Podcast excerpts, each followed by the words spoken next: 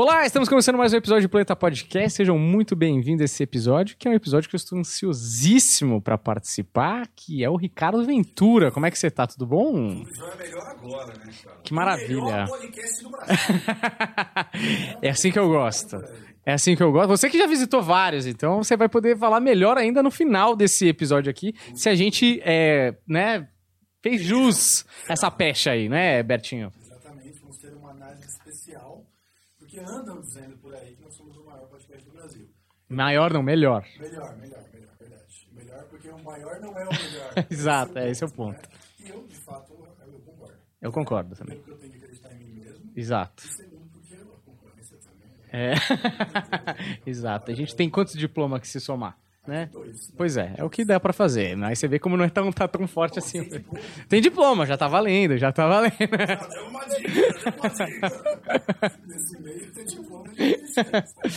É o Ricardo que. Você se considera o quê, assim? Se você falar, ah, o Ricardo é, você coloca o quê? De profissão, obviamente falando. Ah, eu já ia entrar que eu sou um curioso, cara. Sei. Eu gosto muito disso, assim, tipo, de verdade, eu acho que a pessoa que acredita que já aprendeu de tudo, ou que é só mestre, é a beira do abismo. Sim. De verdade, cara. É o começo do fim, né? É o começo do fim. É igual a empresa. Eu treino em muitas empresas. Você quer ver uma empresa quebrando, ela acreditar que está no topo. Sei. Se ela acreditar que já chegou no topo, é a beira do abismo. Uhum. E um profissional, a mesma coisa. Então, é óbvio, eu sempre digo o seguinte: certificados e diplomas, realizações, servem somente para mim. Uhum. Se eu não mostrar a coisa acontecendo, de nada vale aqueles papéis ali na parede. Cara. De verdade. Tanto é que eu brinco que às vezes você vai numa, numa principalmente numa- no mundo corporativo, você vai começar uma palestra, não sei se vocês já viram isso, o cara fala assim, olha, antes de começar, eu queria falar um pouquinho de mim, É, eu já trabalhei em tal lugar, eu sou Master Practitioner Training Coach, PNL, eu sou isso, trabalhei não sei o quê, papapá, tenho o XKW, não sei o quê, sou perito, sou aquilo, sou aquilo outro. Aí você fala, e Uhum. Fala, cara, quando você vê alguém vomitando especializações, cata isso aqui e faz assim, e joga fora. Uhum. E fala o seguinte, eu quero saber o que, que você consegue fazer na minha vida. Sim. Eu quero saber na prática. Porque diploma não, não paga resultado. Hum. Notas na faculdade não representam que você vai ser o melhor na, na vida eh, pública ali. Uhum. Então, é que vocês devem ter percebido isso. Quantos eh, CDFs que vocês conheceram foram para o mundo eh, de verdade É. e ou foram medíocres, ou ficaram ali, ou que nem eu falo, ou trabalhou com o pessoal do fundão. Já viu isso? Sim. Aqui mesmo acontece. A menina ali fez USP. CDF acaba trabalhando a turma do fundão. Então é tipo assim, cara, títulos, diplomas, estudar é bom? É óbvio que é bom.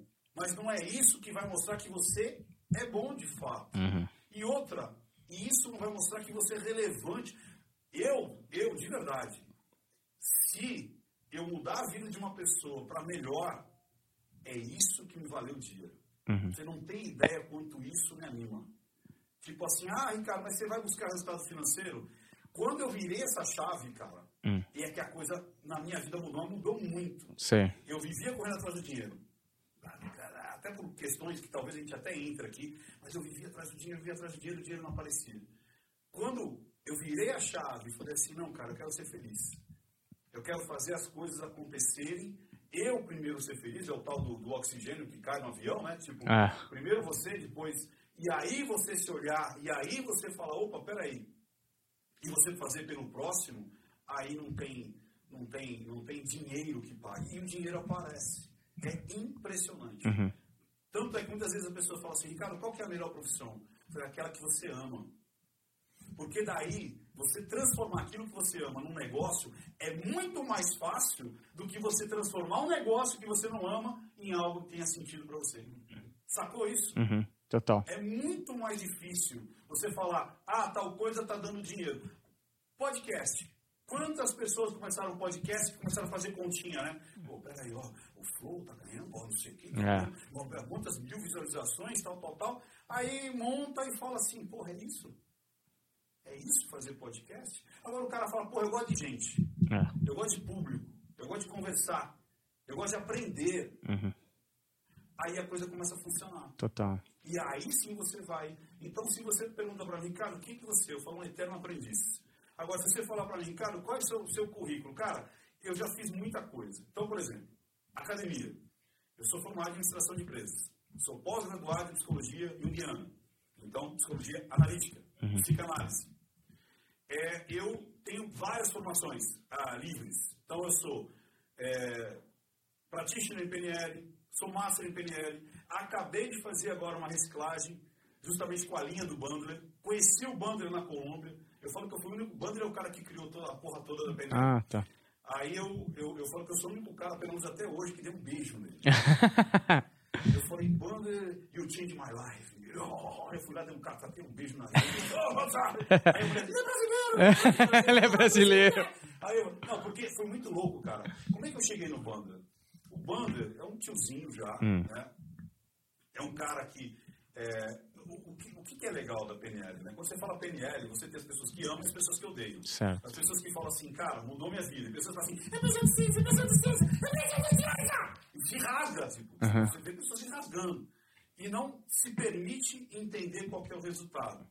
Na realidade, a PNL nada mais é do que o estudo do comportamento subjetivo em relação à pessoa quando vê aquilo ali. Como assim, cara? Então, vamos lá. A pessoa olha a água e fala assim, ah, eu tenho sede. A pessoa olha e fala, tenho fobia. Então, é a experiência subjetiva em relação ao que eu tenho com a água. Por que, que um cérebro olha para aquilo e fala assim, cara, água, eu quero dar um tibum? E por que quando eu olho para aquilo e falo, nossa, eu vou morrer afogado? Uhum. Então, a experiência subjetiva de algo que está ali.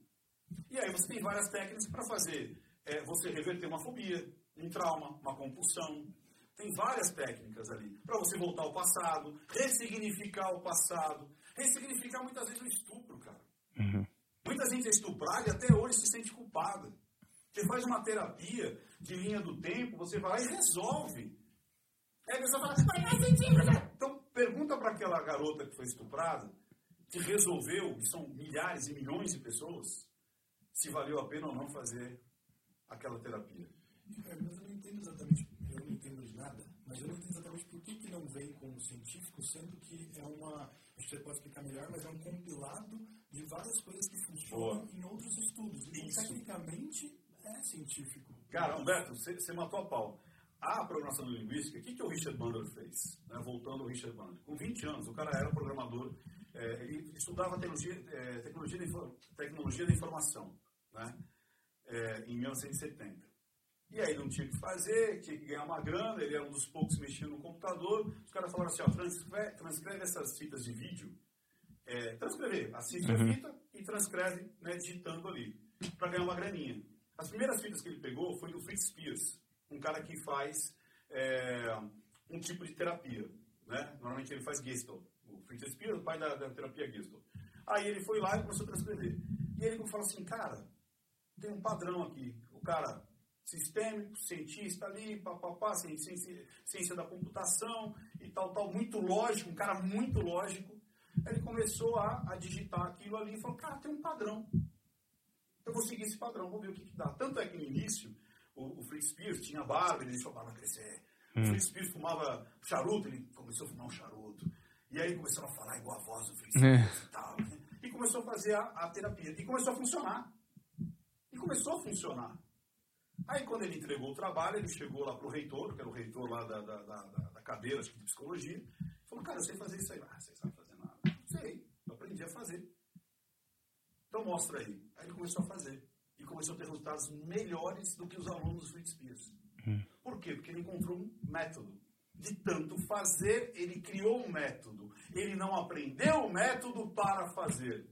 Isso vai ser importante, talvez, durante a nossa conversa toda ele não aprendeu método para executar. Ele executou e aprendeu o método. Hum. Sacou? E aí os caras começaram a falar, cara, esse cara é muito doido. Já que você fez isso, então faz com esse cara aqui, ó. Milton Erickson. O cara que era psiquiatra, no início ali da... da é, é, o pessoal ainda, psicologia estava ali ainda engatinhando, começou com com Freud, com Jung, as pessoas ficavam naquela situação de não, tudo é psiquiatra, tudo é, é a morfologia do cérebro, ficava naquela situação de ah, existe o inconsciente, não existe, blá blá blá, isso é conto de fada, isso é. Não, imagina. E ele começou a fazer a hipnose conversacional. Ele conversava com a pessoa e blá blá blá, blá blá blá, blá blá blá, a pessoa. E ele começou a fazer a terapia dentro com a pessoa em transe. E aí ele começou a fazer igual. Porque descobriu um método ali. Cara, tem um método ali. Ele começou a praticar e começou a perceber que tinha um método. Então, toma essa mulher aqui, ó, Virginia Satir, especialista em é, terapia de casais. Mesma coisa. Aí ele falou, para, peraí. Então, é possível você analisar uma pessoa excelente, assim como você é possível analisar aquela pessoa que chegou com trauma. Então ele começou a analisar tanto o Milton Erickson quanto as pessoas que também vinham com trauma. Hum. Tanto o Fritz Spears quanto aquela pessoa que vinha com trauma. E as pessoas que vinham com trauma também vinham com um modelo. Um modelo mental. Então, se você mudar a raiz desse modelo mental, você muda o comportamento.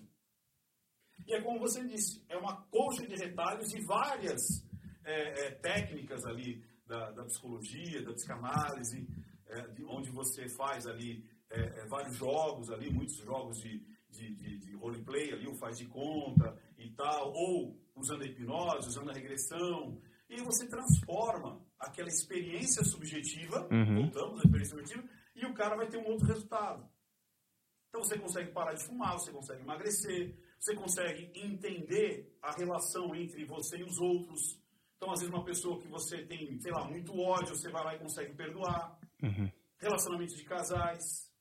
né? Então, às vezes, você não entende o porquê é, é, é, você está num atrito tremendo, mas você sente aquela situação que você ama aquela pessoa, mas não sei porquê o casamento está esfriando e tal.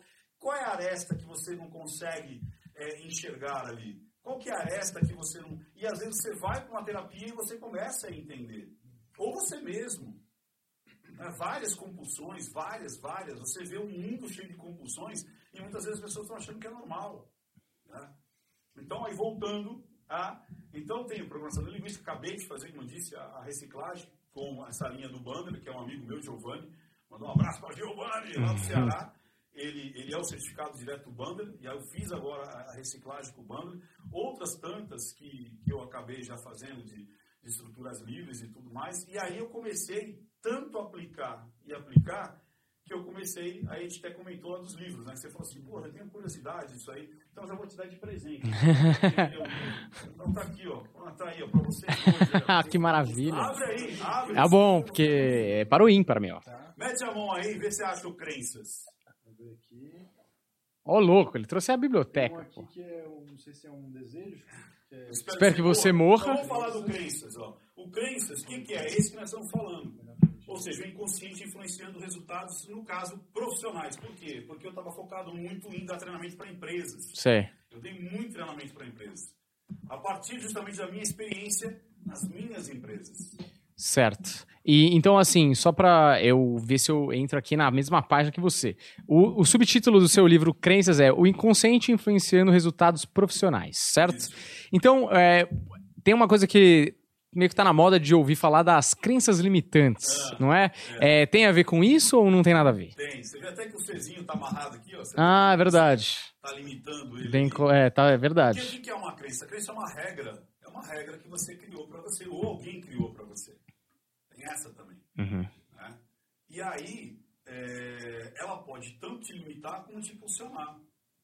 De repente, tem pessoas que falam assim, cara, eu sei que eu vou me dar bem, eu sempre dou bem em estreia, então qualquer estreia que tiver, eu vou lá e vou resolver, vou fazer. É uma crença que Positiva. outra. Eu aprendo rápido muitas coisas. Sou autodidata, eu aprendo, eu sei que eu consigo aprender. Positivo. O problema é quando ele começa a falar assim, cara, eu vou subir no palco, as pessoas vão ficar olhando pra minha cara e vão rir de mim. Uhum. Eu vou subir no palco e aí se eu esquecer alguma coisa, vai ser uma tragédia. Isso limita. Uhum. Ou, eu não posso fazer isso porque eu sou homem. Eu não posso fazer isso porque eu sou mulher. Eu não posso fazer isso porque eu não tenho recursos. Não, eu não posso fazer isso porque eu sou casado, eu não tenho tempo, eu tenho filho. Ah, eu não posso fazer isso e aí começa. Ou eu não consigo fazer. Imagina, isso é muito complicado. Ninguém na minha família nunca conseguiu fazer, nunca conseguiu comprar uma casa própria, nunca conseguiu eh, fazer uma viagem, nunca conseguiu se programar, nunca conseguiu ter dinheiro. Uhum. Ah, eu, não, eu também não vou. é, eu tenho a crença de merecimento. Tipo assim, cara, isso é muito pra mim. Chegar naquela garota, imagina. Ela vai me dar um fora.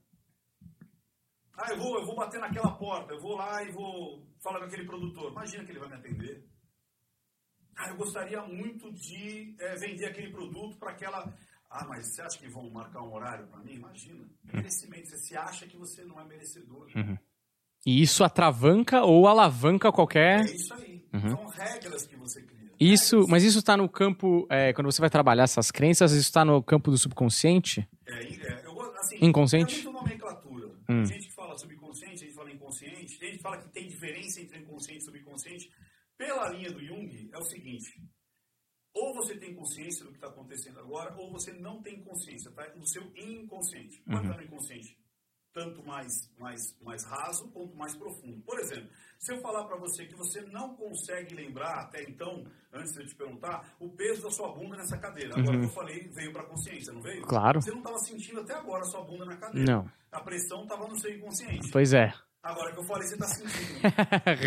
É? Sim, é. É a mesma coisa. De repente eu posso entrar num- num- numa conversa mesmo e começar a trazer sensações e emoções que talvez inconscientemente você não tem. Mas aí eu vou puxando, puxando, puxando, você vai lembrar de algo que aconteceu com você há 10 anos atrás, Certo. 20 anos atrás. Uhum. Às vezes quando você era uma criança, às vezes quando você era um bebê. E às vezes algo que tá te atravando até hoje, cara. E você não tem consciência disso. Hum. Agora jogar uma viagem aproveitando isso, que eu ouvi você falando também sobre aquela coisa, né? Que tem coisas que elas são independentes da- das nossas referências que a gente recebe, mas que meio que elas simplesmente acontecem, e aí algumas pessoas chamam de instinto, mas não é isso. Então, baseado nisso, tem essas coisas que às vezes vêm de berço, sabe? A crença limitante aí, o que, que influencia mais? Eu tô jogando uma viagem aqui, eu acho que no meio você vai acabar ensinando Tá. um monte de coisa pra Vamos gente. lá. O que, que influencia mais? É a natureza da pessoa ou o meio que ela vive influenciando e baseado também no que a gente pode tirar de referência, de estudo? Show. Olha que legal. É, você não nasce uma folha em branco. né? Normalmente você nasce com um temperamento. Isso é muito simples de entender. Por exemplo, é, dois irmãos gêmeos. Gestação, ali na, na- mesma época, nasceram na mesma família, com os mesmos pais. Univitelíneos. Univitelinos, é, praticamente o mesmo DNA ali e tudo mais. Um dorme bem, o outro não. Já viu isso acontecer? Uhum. temperamento. Não deu tempo de aprender absolutamente nada quando ela veio para o mundo. Ah, não, mas na barriga já estava recebendo interferência e tal, mas qual? Uhum. Qual que eu estou escolhendo? Ah, esse eu amo, esse eu não amo? Uhum. Eu não sei nem quem está aqui. Então, temperamento é uma coisa que já você já nasce com isso. Então, você tem algumas coisas que você é mais proativo, mais reativo, você, é, você é mais é, é, introspectivo, mais extrovertido e assim sucessivamente. Você é uma pessoa mais carinhosa, você é uma pessoa mais analítica. Isso é um temperamento. Só que muita coisa você vai aprender. E muitas vezes na tenra idade, cara. Então, por exemplo, é, uma criança cata um pedaço de, sei lá, de, de- de madeira e começa aqui, pá, pá, pá. A mãe tá de saco cheio, fala, para essa bagunça, isso aqui, é, que saco. Aí, de repente, ele começa lá no outro ritmo, ah, tá, tá, ah, você não pode bater nas coisas. E se essa criança de repente tá aqui? Aí o cara fala, nossa, vamos fazer uma música? E começa a bater com a criança, a criança começa a falar, opa, que negócio legal. Uhum. De repente você está estimulando essa pessoa a ter ritmo. Está estimulando que fazer barulho, som é legal. Então você pode tanto imputar que coisas são interessantes. Então a criança, de repente, ela é, é sorridente, e aí ela é dada, ela gosta de ir no colo, aí você fica com medo. Não, não vai. ó. Bicho, o homem do saco. Uhum. O homem do saco vai te pegar. E você vai podando, ou você vai estimulando. Vai lá, vai lá, pode ir lá, vai andar, vai andar sozinha. Caiu, ai, caiu, ah, levanta. Outro lá, "Ah, caiu, ah, ah. Como é que essa criança vai aprendendo? Uhum. A tudo que eu faço, alguém vem me socorrer? Eu caio, eu posso chorar, que eu vou receber, ou eu sou estimulado a, mesmo com a dor, eu vou lá e faço. Então tem muito isso que perguntou. Então tem o lado que você tem um temperamento, mas é uma coisa de temperamento. É que nem eu falo, é, é a maneira que você age. Você pode ser uma pessoa extremamente bem sucedida, sendo introvertido, extrovertido, tanto faz. Você pode ser uma pessoa super bem resolvida na sua vida, sendo extremamente carinhoso ou um pouco mais frio, e você pode se resolver muito bem. Agora, o meio faz uma baita diferença. Outro exemplo, imagina você cata esses dois gêmeos, univitelino, Hum. DNA e tudo mais. Certo. Você põe um para ser criado com o PCC e outro com monges budistas. Eles vão ter a mesma é, é, resposta pública ali, eles vão ter os mesmos comportamentos, vão ter as mesmas ideologias. Não. Vão ter as mesmas crenças, as mesmas regras, o que eu posso e o que eu não posso, o que eu mereço ou o que não. Completamente diferente. Uhum. Completamente diferente. Pelo meio que vai ali justamente é, dar condições de ensinamento, o que pode, o que não pode, o que, o que é legal, o que, não é, o que é louvável, o que é pecado, Uhum. o que é bonito, o que é feio. Sim. Então, questão de valores ali, porque, porque é aquela coisa do. Porque isso sempre ficou na minha cabeça, né? O, o bebê, ele nasce uma folha em branco, né? Que é- isso é uma coisa que filósofos já tentaram, e a sociedade o corrompe, por exemplo, e tal. Mas, assim, o quanto desse temperamento que é predeterminante para essa pessoa, porque assim, que- na minha cabeça é o que acontece. Tem um temperamento que ele é um traço de personalidade, possivelmente até tem alguma coisa a ver com genética, né? Alguma herança genética, ou não sei se você acha que sim, eu acho que não, também realmente não sei. E aí ele tem estímulos de fora e esse temperamento vai reagir também a esses estímulos, né? Que é aquela história, eu não sei se foi o Deco que me contou uma vez, mas que tem uma história de dois gêmeos que é, eles eram gêmeos e tal, e foram criados por um pai autoritário, bababá, não sei o que lá. E aí chegou com 30 anos, eles separaram os dois e falaram assim, ó, então, um era muito bem sucedido, o outro era um criminoso e tal. E aí os caras perguntaram pros dois a, a mesma pergunta, por que que você se tornou quem você se tornou? E aí os dois tiveram a mesma resposta que é, também com o pai que eu tinha? Então é isso também, eu acho que o estímulo, teoricamente, nessa história que eu contei, que eu nem sei se é verdade, mas eu acho da hora a história, é, pegaram pessoas geneticamente idênticas, com o mesmo pai, ou seja, teoricamente mais ou menos o mesmo estímulo, e uma foi para uma ponta e a outra foi para outra ponta do que a gente considera na sociedade o sucesso e o insucesso, né? É, é aquela história que eu falei no início, né? É o estudo subjetivo daquilo que você Uhum. é, tem de comportamento. Então eu recebo um estímulo. Como é que eu vou receber esse estímulo? Como é que eu vou digeri-lo e o que eu vou botar, vou, vou colocar ele para frente? Uhum. É a mesma coisa. Imagina uma, uma, uma trincheira. Você tem dois soldados. Os dois estão exatamente na mesma trincheira. Estão percebendo a guerra, tendo os estímulos da guerra, bomba, morte, o outro perde a perna, vê o outro ali morrendo, metralhado. Eles voltam para casa. Aí um escreve um livro e vai fazer palestra motivacional. Aí o outro entra depressivo e se mata porque não aguenta Isso. as lembranças da guerra. Sendo que os estímulos foram exatamente iguais. Eles estavam no, na, mesmo lugar, no mesmo, na, na mesma época, recebendo os mesmos é, é, comportamentos ali, e estímulos e tudo mais acontecendo. Uhum. Então, é o que você. Por isso que é subjetivo, cara. Por isso que a mente humana é difícil você aplicar um protocolo e esperar no final um resultado. Por isso que quando você vai fazer, por exemplo, um, um apanhado científico, quando você tem a psique no meio, você não consegue ter um resultado esperado, mas você tem um resultado do fenômeno. Uhum. Então, quantas pessoas é, que fizeram esse tratamento aqui de cura rápida de fobia é, vão ter é, um resultado? X. Pronto, é isso que tem que ser esperado em uma. Naquela, naquele, na, naquele, naquele grupo de pessoas, né? naqueles indivíduos. Agora, dizer que todo mundo que receber aquele protocolo de atendimento vai ter esperado um- uma previsibilidade ali de comportamento, não dá, não tem como. É igual a hipnose. Você fala assim, ó, segue esse padrão de hipnose, plá, plá, plá, plá, plá. Será que é todo mundo que vai entrar em hipnose? Hum. Não. Você tem naquela comunidade, naquele, naquele experimento, naquele grupo de pessoas, você espera que X pessoas vão ter aquele resultado. Agora, se você vê individualmente, ah, para mim funcionou, ah, para mim não. Ah, hipnose existe, hipnose não existe. Você entendeu? Não tem como você falar isso representa isso. Não é uma coisa cartesiana, não é uma coisa que você fala assim, ó, vou ler o livrinho, aí vou aplicar o que está escrito ali e automaticamente vai acontecer isso aqui. Que é o que acontece quando você faz uma, uma- um experimento físico, químico, mecânico. Você- o resultado tem que ser o mesmo. É linear, né? É, não tem como. Você fala assim, eu vou fazer esse experimento, tem que dar isso. É, a previsibilidade é essa. Sacou? Agora, quando você faz a mente humana no meio disso tudo, aí você está falando de indivíduo. Aí tem, como a gente falou, tem lá a, a, a, a guerra, aí os dois irmãos, um que o Sim. mesmo pai. meu- Por que, que tem? Porque vai ter essa diferença. Não tem como. O que você pode estudar é o fenômeno, o resultado. O resultado, deu certo ou deu errado? Deu certo. Ah, agora vamos aplicar de novo. Vamos aplicar de novo.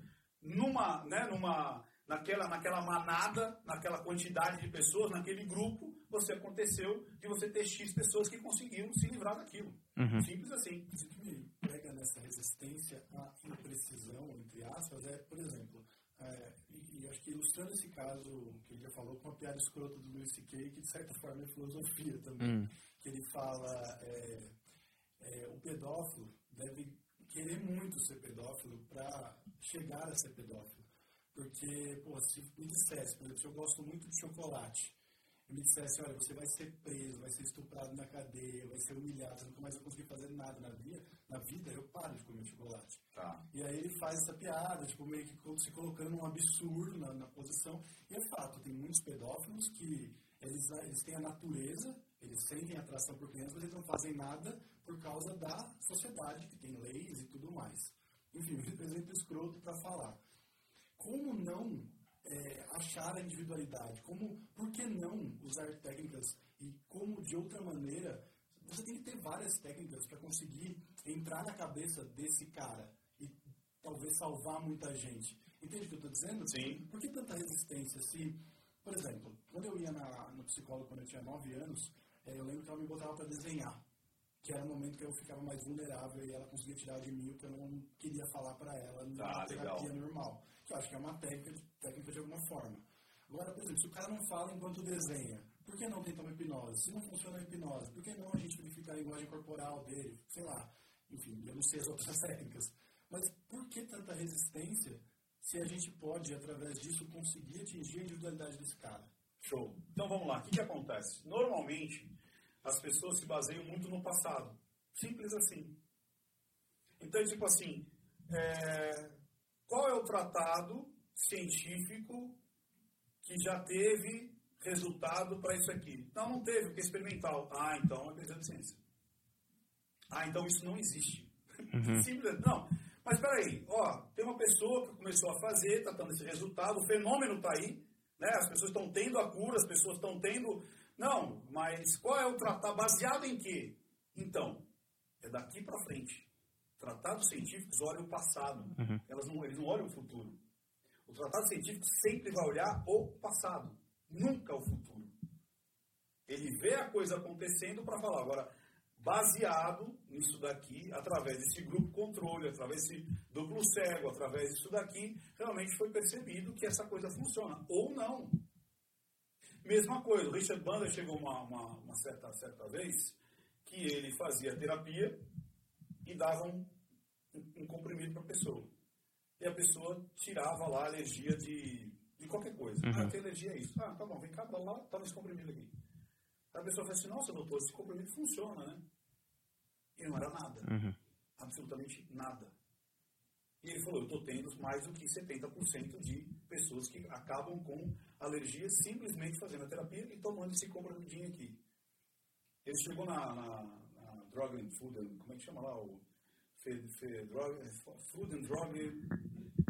É, fe, é, drug and, é, FD... Ah, FDA? Do... Que é, eu acho que é... Sim, FDA. FDA. Ele falou assim, ah, eu quero patentear esse remédio. O que, que tem? Nada. A pessoa vai tomar isso aqui e vai fazer essa terapia aqui. Mas você está louco? Você não pode, não tem nada, não tem componente químico nenhum. Então, mas funciona. Não, mas é placebo. Então, o meu placebo funciona. Por que, que você não vai aceitar a minha terapia como funcional, sendo que eu não tenho nada, nenhum componente químico, nada, nada, nada? Ah, não, mas você precisa ter um componente químico aqui. Então, então como é que a gente vai fazer? Hum. Vamos estudar o fenômeno? Vamos estudar o resultado? E muita gente não aceita o resultado porque antigamente não, anteriormente não teve nenhum estudo sobre aquilo. Sacou? A loucura que é é tipo assim, você cria algo, você vê a coisa acontecendo, você tem o resultado, mas aí você não pode fazer porque é experimental. Então, quer dizer, você não pode fazer um avião experimental porque você só pode fazer os anteriores. Se você for fazer algo experimental, então Santos Dumont não poderia construir o um avião, porque até então a única coisa que voava era balão. Sim. Não, qual que é o plano científico Santos Dumont para esse avião? Não, ele vai ter asas. Não, você tá louco. O que voa é balão. Não, cara, mas eu acabei de fazer o 14 bis aqui, ó. Tá voando. Não, não, não, não. Você não pode voar. Uhum. Você tá entendendo? Então tem muita gente que não, não. Hoje a gente viu isso na pandemia. Quantos tratados foram feitos né, tratamentos experimentais E foram negados porque não havia um tratado científico anterior. Mas quantas vezes teve uma pandemia de corona no mundo? Hum. Nunca, não tinha. Então, se você for testar, você tem que testar. Daqui a alguns anos, você vai olhar para trás e falar: ah, esse tratamento funcionava, esse não. Hum. Essa vacina foi mais eficaz, essa daqui não. Essa daqui teve mais problemas do que essa daqui. Agora, hoje você consegue ter isso? Não. Não, mas tem os tratados de laboratório. Pois é, laboratório é uma coisa, amigão. Vai botar na prática. Você fazer um estudo em laboratório é uma coisa. Hum. Você colocar em prática é outra. Muitos estudos comportamentais é feito com rato, com barata, com mosca, Ó, vimos aqui que os gatinhos, os ratinhos preferiam mais a cocaína, é, o açúcar mais que a cocaína, tá? Vai, então vai na Cracolândia e oferece açúcar pros caras. um pudim, né? É, ó, você quer um pudim? não. não. mas o ratinho prefere mais açúcar e cocaína. Ah, então como é que você vai fazer um negócio desse? Cara, nada supera a prática, nada supera a experiência. Eu acabei de entrevistar o Joe Navarro, o maior papa da linguagem corporal do mundo. 25 anos auxiliando o FBI.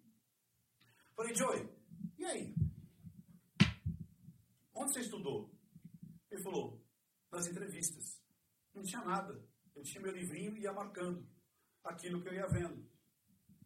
Pô, mas tinha um embasamento científico? Não, não tinha. Eu escrevi meus livros a partir de 13 mil entrevistas que eu tive. Nossa! Foi dali que eu vi, na prática, na experiência. Acertando, errando e comprovando. Aí depois outras pessoas pegaram e foram colocar e viram que funcionava ou não. Aí ele virou para mim e falou exatamente isso. Como é que você sabe que funciona? Porque você faz os experimentos. Quantas pessoas você já analisou? Quantas deram certo? Quantas deram errado? Quantas que no final depois se comprovou que a pessoa estava mentindo ou não? É assim que se aprende. Então não adianta você. Ah, então você não, você não uh, renega a academia? É, tanto renega que eu escrevi cinco livros. Hum. Porra! Estou estudando até hoje, como você falou, né? Você está estudando? Estou estudando, estou estudando até hoje. Estou criando uma pós agora. Hum. Acho que é a primeira pós no mundo de linguagem, de, de linguagem silenciosa. Ou seja, a gente vai transformar a linguagem corporal, a linguagem não verbal e todas as outras técnicas e vai colocar para a academia. Vai ser uma pós-graduação para que as pessoas utilizem isso junto daquilo que elas fazem. Uhum. Então, hoje, por exemplo, eu tenho médicos, não só no Brasil, mas em Moçambique, utilizando algumas práticas que eu ensino. E fora as pessoas que são meus alunos. Eu tenho, cara, eu tenho um cara que é pós-doutorado, o nome é como é que é? Buco maxofacial. Imagina, o cara é pós-doutorado. Ele é pós-graduado, mestre, doutor e pós-doutorado. Ele falou, Ricardo, eu estou utilizando o seu protocolo. Emplacamos agora no maior evento, chama Brain, é, Brain Behavior and Emotion. É o maior evento de psiquiatria, medicina e psicologia. Emplacamos um estudo lá, linguagem silenciosa como combate de abuso infantil. Aí a pessoa fala assim, mas tem embasamento científico? Fala, não! O negócio é novo, porra! Tá começando agora! As pessoas estão vendo aqui o negócio acontecer! Daqui a alguns anos vai ter! Não atrapalha, pô. Mas parece que não sei, parece que a cabeça tá voltada só pro passado. Mas sabe o que é isso? É a síndrome do cachorro vira-lata. Hum. É a síndrome de achar que, de repente, o cara dos Estados Unidos faz stand-up melhor do que o cara do Brasil. Ah, enquanto você não fizer lá em inglês, você é um bosta. Você tá entendendo? Uhum. Ah, mas de onde veio? Ah, é um cara ali do Brasil, ali, maluco. Escreveu uns livros lá, tá lá. Mas eu fiquei feliz pra caramba, cara. Vai, vai aparecer semana que vem. Quando é que vocês vão botar isso aqui? Quinta. Então vai dar tempo. Semana que vem, de 6 a 11, tem o meu, a minha jornada. Do Não Minta Pra Mim. É um curso gratuito. As uhum. pessoas vão assistir gratuitamente e recebem um certificado no final. O João Navarro, ele abre a, a, a entrevista assim, ó, o famoso Ricardo. Eu falei... Uhum para trás, levantei. Você pode repetir? Você é muito famoso aqui em Orlando, na Flórida, em Miami. Eu falei, what? Ou seja, um cara, 25 anos de FBI, o pai da linguagem corporal, 10 livros e não tem esse preconceito. Hum. Cara, você está fazendo e está dando certo. Ótimo. Que vale o resultado. Certo. Agora, isso eu estou renegando a academia? É óbvio que não. Se eu estou fazendo uma pós com certificação do MEC, é óbvio que eu não estou renegando a academia. É óbvio que tem que estudar. Mas não é o livro que vai fazer a coisa. Bom, vamos lá. Vocês são humoristas, não é isso? Uhum. Stand-up e tudo mais. Se eu ler o livro do Léo Lins, eu vou virar um humorista? Não. Não, mas eu li, eu tenho a certificação. Uhum. Eu fiz improviso com o Márcio Balas. Eu vou fazer improviso? Não. Mas eu tenho a porra do certificado do Márcio Balas! Eu tenho o certificado do Márcio Balas! Eu fiz até o negocinho aqui! Hã? Eu faço negocinho? Sim. Eu tenho! Tá bom, mas se você não subir no palco, se você não se colocar à prova, se você não fizer, você não vai saber. Não posso Teoria e praxis, né? isso é teoria e praxis. Ou seja, é importante a teoria? É óbvio que é importante. Você fez, Márcio Balas? Eu fiz. Eu só tô pensando que esse corte vai ser maravilhoso. Eu fiz, mas eu não sou. Pegar lá, você tá chorando, e aí ele põe até com você chorando. Pô, eu fiz até o risquinho do Márcio Balas, cara. Porra, cara, tô deixando a barbicha crescer pra fazer dois negócios aqui. É. Márcio não tem uma voz meio assim? Vamos agora improvisar. Garrafa! Tá? Você já tá, você já tá me convencendo que você virou o Márcio Balas. Mas, cara, se fosse assim, nunca. Eu quero fazer. É, vale a pena. é Incrível. Mas toda vez que ele faz, eu tô dando treinamento. Ah, bom, é. Eu já entrei em contato com ele e falei, porra, Márcio, quero fazer, quero fazer. Mas se fosse assim, então nunca ia se renovar. A medicina nunca ia evoluir. É, porque alguém está testando alguma coisa. Primeiro, como é que começa um tratado científico? Experimentando. Primeiro é experimento. Experimenta. Até porque se você começa a experimentar e dá errado, você para ali. Você começa a experimentar. Aí depois você começa a apresentar isso que você acredita que é possível. Apresenta, mostra para as outras pessoas, não esconde. O problema do, do, do que não é científico ou que é pseudociência é quando você diz assim, essa água é milagrosa. O que tem nessa água? Só eu sei. Você tem que comprar de mim essa água. aqui. Mas o que, tem? Não, só eu. Agora você fala, cara, isso aqui é o seguinte, tem, sei lá, duas gotas de não sei o que, não sei o que, papapá. E, ah, pronto, andiroba e copaíba. Já ouviram? Vocês têm problema de garganta? Não. Nunca tiveram? Eu já tive por falar demais. Sei. Cara, andiroba e copaíba. O pessoal que estiver do norte vai saber o que é isso. Cara, é um santo milagre. É. Então, quer dizer, eu podia vender uma garrafada, botar lá andiroba e copaíba, você vai tomar, sua garganta vai ficar zerada. Agora, se eu falar para as pessoas, é andiroba e copaíba, mas você em casa e vê se resolve ou não. Eu estou abrindo o jogo. Quando eu faço análise, é exatamente isso que eu faço. Eu abro o jogo para as pessoas. Qualquer pessoa consegue fazer o que eu faço. Qualquer uma. Agora, vamos refutar. Vamos ver onde está o erro. Me mostra onde está o erro. Não adianta só vir com a teoria. Me mostra onde está o erro. Me Ou que não funciona, Me né? mostra onde não funciona. Me mostra onde eu erro. Você entendeu? Pode ser que ele esteja viajando aqui, mas, por exemplo, para testar um tratamento psicológico deve ser muito mais difícil, porque, porque o cara, ele, de uma maneira ética, seria legal que ele soubesse que ele está sob um tratamento experimental. E se ele souber, isso já influencia no próprio tratamento. Então fica difícil de você testar não sendo realmente dentro de um consultório, aplicando real a técnica ali, como se fosse uma técnica que você já testou outras vezes. É, o observador ele muda o resultado. Né? Isso é fato. Como assim? Vamos lá. É, já, vocês, não sei, sei lá que vocês já fizeram. Vocês já pegaram tipo revista? Assim, que vocês não, não têm idade para isso. Vocês nem, nem- Playboy? Não sei o que Não, seja. Mas elas- eu, eu lembro muito, cara, minhas irmãs, elas, elas, a Cláudia. Nova, né? e aí vinha uns testes. Claro. assim, o quanto você é não sei o quê. Cara, você escolhia a alternativa, e você fala, isso aqui deve ser a melhor pontuação. É, total. Você roubava, né? É, você- então, quando você sabe que você está em teste, você vai roubar. Entendeu? Porque você vai falar assim, pô, eu estou em teste. O legal é não saber que você está em teste. Aí a coisa acontece. Por isso que quando você vai é, apresentar qualquer técnica... Ó, quer ver uma vez? Eu fiquei alucinado. porque Eu falei assim, cara, não é possível. Você lembra daquela pulseira do equilíbrio? Sim, claro. Como é que chamava? Não sei aquela balance lá, como é? É, balance. é, acho que é. Que é o wrist é, Sim. É pulso. É, wrist balance, né? Era um negócio assim. Era a pulseira do equilíbrio. E aí um cara veio, né, para eu treiná-lo, que ele ia treinar outros vendedores e tudo mais. Aí o cara ia treinando e tal, que é daí esse livro aqui, ó.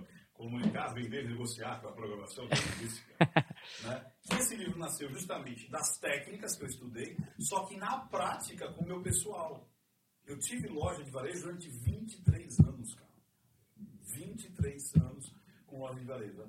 Tanto atendendo fornecedores, eram de 10 a 15 fornecedores todos os dias. Então imagina, eu negociava todos os dias de 10 a 15 pessoas. Então era fisionomia, era o corpo, tonalidade de voz, isso empiricamente. Uhum. Eu não estava estudando ainda isso. Eu comecei a estudar essa. Cara, nesse livro de 2009, aqui já tem isso. Aqui já tem linguagem corporal, porque você tinha que perceber em transe se a pessoa estava entrando na, na, sua, na sua, no seu comando ou não. Você tem que perceber isso. Mesmo com o olhinho fechado e tal, você tem que perceber se a pessoa está entrando ou não no trânsito. Uhum. Se ela está captando o seu comando ou não. É muito mais difícil do que ver uma pessoa respondendo com o olhinho aberto e tudo mais. Nesse 2009. Então, existe muito tempo para você maturar isso aí. Agora, vamos voltar ao cara lá. O cara da, da não sei pela balance lá. A pulseira de equilíbrio. Aí, ensinando ele a fazer essa, essa parte aqui da, da persuasão em vendas. Aí ele veio, não, cara, olha a pulseirinha aqui e tal, não sei o quê. Aí ele fazia uns testes muito loucos lá, que você botava a mão assim, botava. Uhum. E eu realmente ficava com mais equilíbrio. Aí eu vim com essa situação. Falei, eu devo estar me sugestionando, não é possível. E aí eu falei assim, faz outra pessoa me dar o comando, em vez dele. Aí outra pessoa fez o comando e deu certo. Eu falei, ah, não, não é possível, cara. Aí o que, que eu fiz? Eu catei uma pessoa que não sabia da pulseira coloquei a pulseira nela e eu fiz os testes. Uhum. Continuou dando equilíbrio. Pensei, será que eu estou influenciando a pessoa? Tipo, eu estou fazendo menos força ou mais força uhum. para validar. Você já está influenciado, né? É, eu estou influenciado, estou fazendo o teste no outro para validar. Porque eu sou muito chato nisso daí. Tudo que, todas essas coisas que eu aprendi, tudo, tudo que eu aprendi, eu sempre tentei o contraditório. Até hoje eu falo para a galera, Faz análise e tenta buscar o contraditório. Não existe uma análise que dá para os dois lados. Ou você acredita que a pessoa está mais congruente, ou você consegue ver que a pessoa está incongruente. Não, não dá para empatar. Eu falei, busque o contraditório. Eu sempre busco o contraditório. Aí eu falei, vou fazer o seguinte, eu vou ensinar para ele fazer o que tem que fazer e ele vai aplicar em você. Aí não funcionou. Você entendeu? Uhum. Ou seja, a pulseira do, do, do equilíbrio, quando eu falei para ele, ó, o protocolo é esse aqui, ó. Aplica isso aqui. Nele que também não sabe nada. Então ele não sabia de nada, ele não sabia por que, que ele estava fazendo hum, aquilo. Entendi. E você não sabia por que, que você estava fazendo Nenhuma aquilo. das partes estava sugestionada. Não sabia, não, uhum. não, tinha pulseira, não tinha porra nenhuma. Só falava assim, ó, pega o braço dele, faz isso, isso, isso. Uhum. Aí não funcionou. Aí eu falei, olha a situação. Ou seja, o observador já muda completamente o resultado. Então, se você saber que você está em teste, já vai mudar o resultado. Pode mudar, não é que vai mudar, pode mudar. É a mesma coisa em análise. No meu protocolo, a maior faixa é a A, que é a alucinação. Você tem que tomar cuidado, porque muitas vezes você já vai assistir aquele vídeo com um peso absurdo de um milhão de hashtags dizendo não existe estupro culposo. E aí? Uhum. Como é que você vai enfrentar um negócio desse? Você já fala assim, cara, se tem um milhão de pessoas que subiu uma hashtag dizendo não existe estupro culposo no Twitter, Aí você vai analisar, é, que ninguém quis analisar, por sinal, ninguém quis analisar, ninguém. Ninguém quis analisar. Aí eu analisei aquilo ali. Aí eu falei. Ah, tá, entendi. Você está falando do caso da Mari Ferreira, é isso, tá. Eu falei, e agora? Eu não estou vendo isso daí que apresentaram, não. Editaram, tal, tal, tal, mas era aquela situação, a vítima sempre é vítima, é mulher, é homem, estupro. Eu falei, cara, eu vou apresentar o que eu estou vendo. Quando eu lancei, no sábado, no domingo, bateu um top win no, no Twitter. Mariana Ferreira mentiu. Mudou, cara. Mudou a opinião pública. Por conta dessa análise. Por conta dessa análise, mudou a opinião pública, cara. Uhum. Igual daquela menininha lá, não sei aquela Orlando. Você viu? Você deve ter recebido uma menininha gritando, a mãe devolvendo ela para o pai. Hum. E ela gritando, ah, não quero. Você chegou a ver? Sei, sei. Que era todos por, não sei o que lá, Orlando. É... Deco, acha pra gente aí, por favor. É, põe Orlando que você vai aparecer lá, não sei o que lá, Orlando. Cara, ninguém quis botar a mão. Por quê? Porque a internet já tinha analisado e julgado. O pai é um carrasco, a menininha odeia o pai, e a menina tem que ficar com a mãe. Fiz a análise. E, cara, olha a fisionomia da mãe. Olha as expressões da mãe. Não está congruente com a entrega de uma filha que está indo para o abate, que está indo para o estupro, que ela dizia que a filha era estuprada pelo filho do cara, Hum. que era maltratada. Eu falei, olha aqui, não está congruente. Não, não... E aí na entrevista mesmo, ela tipo, ah não, porque minha filha é assim, é tal, e tipo,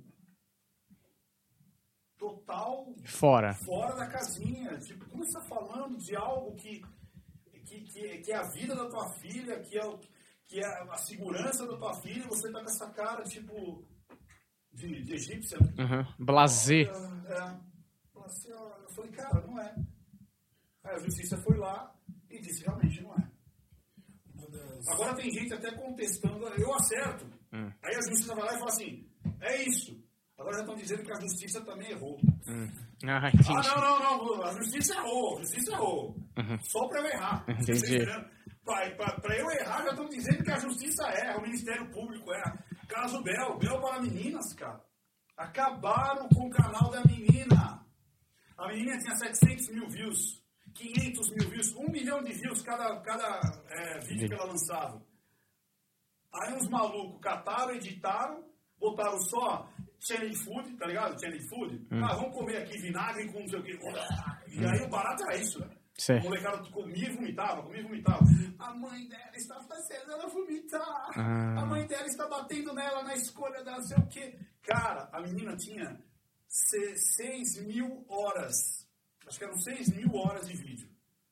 Dessas 6 mil horas, editaram um minuto. Jogaram na internet, salve Bel para meninas. E eu analisei e falei assim, não estou vendo nada disso. Não, a mãe dele é narcisista. Não estou vendo isso. Não consigo ver isso. Em todos os vídeos que eu tô... Eu vejo uma mãe meio paquitona. Uma paquita frustrada. Que quer ficar famosa nas costas da filha. Certo, uma extensão do sonho ali. É isso aí, uma extensão do sonho. Quero ficar famosinha junto dela. Agora, eu não consigo ver o transtorno narcisista. Uhum. Porque narcisismo virou adjetivo. né? Ah, o não. cara é bonitão, ou a mulher, tipo... gosta de um espelho, né? Gosta do espelho, é narcisista. Não, você é uma pessoa, sei lá, soberba, Vaidosa, né? vaidosa, uma pessoa... Não, não, é igual psicopata, né? O cara é mau, o cara é assassino, o cara bate na mulher, aí é psicopata. Não, o cara é um canalha. Uhum. Ele bate na mulher, é um canalha. Não, mas ele deu um tiro no, no vizinho, é um psicopata. Não, ele é um assassino. Quer dizer, tem uma diferença entre o adjetivo, o adjetivar e a patologia. É isso Isso, que... isso. É psicopata. É. É, não, e aí, Hum. porra, analisaram e falaram que a mãe da menina era narcisista, que a menina sofria, que a menina tava com cara de medo. Aí foi o BAT lá, foi o Ministério Público, foi o BAT, foi o Ministério Público, foi a Polícia Federal, foi o Conselho Tutelar. E não encontraram nada. Aí tem o gatilho da coerência e compromisso, né? Pô, mas eu subi o hashtag. O que eu faço agora? Ah, não, não. Voltar atrás, né? é, não, não. O Ministério Público errou. O Ministério Público errou. Erram tantas vezes, a polícia também errou. O Ricardo Ventura também errou, porque eu disse que era mentira, então eu tenho que dizer que ele errou também. Ni- Ninguém vai subir a, uma... notícia, a notícia. Ah, não. Ele está se baseando em notícia, né? O Ricardo Ventura se baseia em notícia. O Ministério Público diz que errou. Não, não, mas o que vale é o que a maioria quer que vale. Acabaram com o canal da menina. Sabe quantos mil ela tem hoje de divulgação? 10 mil, 7 mil. Em vídeos que a menina bateu 800 mil views. Era uma mini artista? Era. E eu falei isso. Assim como a Angélica foi, assim como Ferrugem foi, assim como a, a Marisa Monstro lá, como é que chama a Marisa lá? Maísa. Eu não sei por que eu falo Marisa Monstro. É por causa do pânico, é. A Maísa são artistas mirins. Dizer que é uma artista mirim, tudo bem. Agora, falar que a mina fazia aquilo obrigada, não fazia. Uhum. Não fazia, você estava ali, estava claro. Mas e para ir contra a maré? Para ir contra o que a, a- a internet está dizendo, hashtag ali, Uhum. você tem que ter culhão, bicho. Mesmo porque muitas vezes a- o papel que eles querem fazer é o papel do justiceiro, porque só esse papel faz eles se sentirem heróis de verdade, né? Entrando nessa, até uma pergunta que fizeram no nosso grupo, que eu já tinha anotado aqui também, qual foi é, o caso mais difícil ou aquele caso que você falou, puta, será que eu mexo nessa porra? Ou depois que você terminou, falou, será que eu boto no ar? Porque isso aqui vai dar uma merda grande. Pergunta pro Rian. Acho que a maioria fala assim, e aí? Faço ou não? Porque muitos, cara, muitos, tem muitos só eu fiz. Porque era tão, tão perigoso fazer, só que é aquela velha história.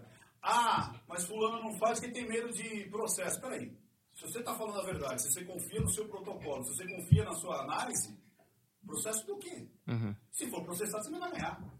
Porque no futuro vai mostrar que a justiça colocou aquilo que você está dizendo. E aí? Eu tive, eu tive é, análises que demoraram anos para se concretizar. O caso do Felipe Ranich. Uhum. Olha que fácil. Um cara com trejeitos, casado, estuprou o, o, o enteado. Porra, tá fácil, né? De ir com a, com a manada e falar assim, ah, tô vendo realmente o estuprador. Olha, aqui é um sorriso do estuprador. Olha o sorriso dele. Uhum. Olha, aqui é uma pessoa que foge. Olha aqui ele fugindo. E aí a galera foi pra cima e eu falei, eu não vejo. Eu não vejo o estuprador e eu vejo falhas na, na comunicação da mãe do menino. Quatro anos depois, a justiça vai lá e fala assim, cara, não tem elementos para dizer que o cara é. Olha aí o que o pessoal fala? Não, mas a justiça pode ter errado. Uhum. Você está entendendo? Sim. Quer dizer, eu acerto e aí não, aí para não validar o meu acerto, não, mas acho que, a, acho que a polícia errou, acho que a justiça errou. Uhum. Você entendeu? A justiça erra. Como aconteceu em vários. Então, esse foi um caso violento. É, o caso da Tainá chegou a ser ridículo. Ridículo. Tainá e os dois. Só vou falar Tainá porque fica. O caso Tainá. Olha, olha a treta do negócio. Hum. Parece a história da Bíblia, né? Parece a história do Davi e Betsabá. Uhum. Né? Vocês conhecem a história do Davi e Betsabá? Não.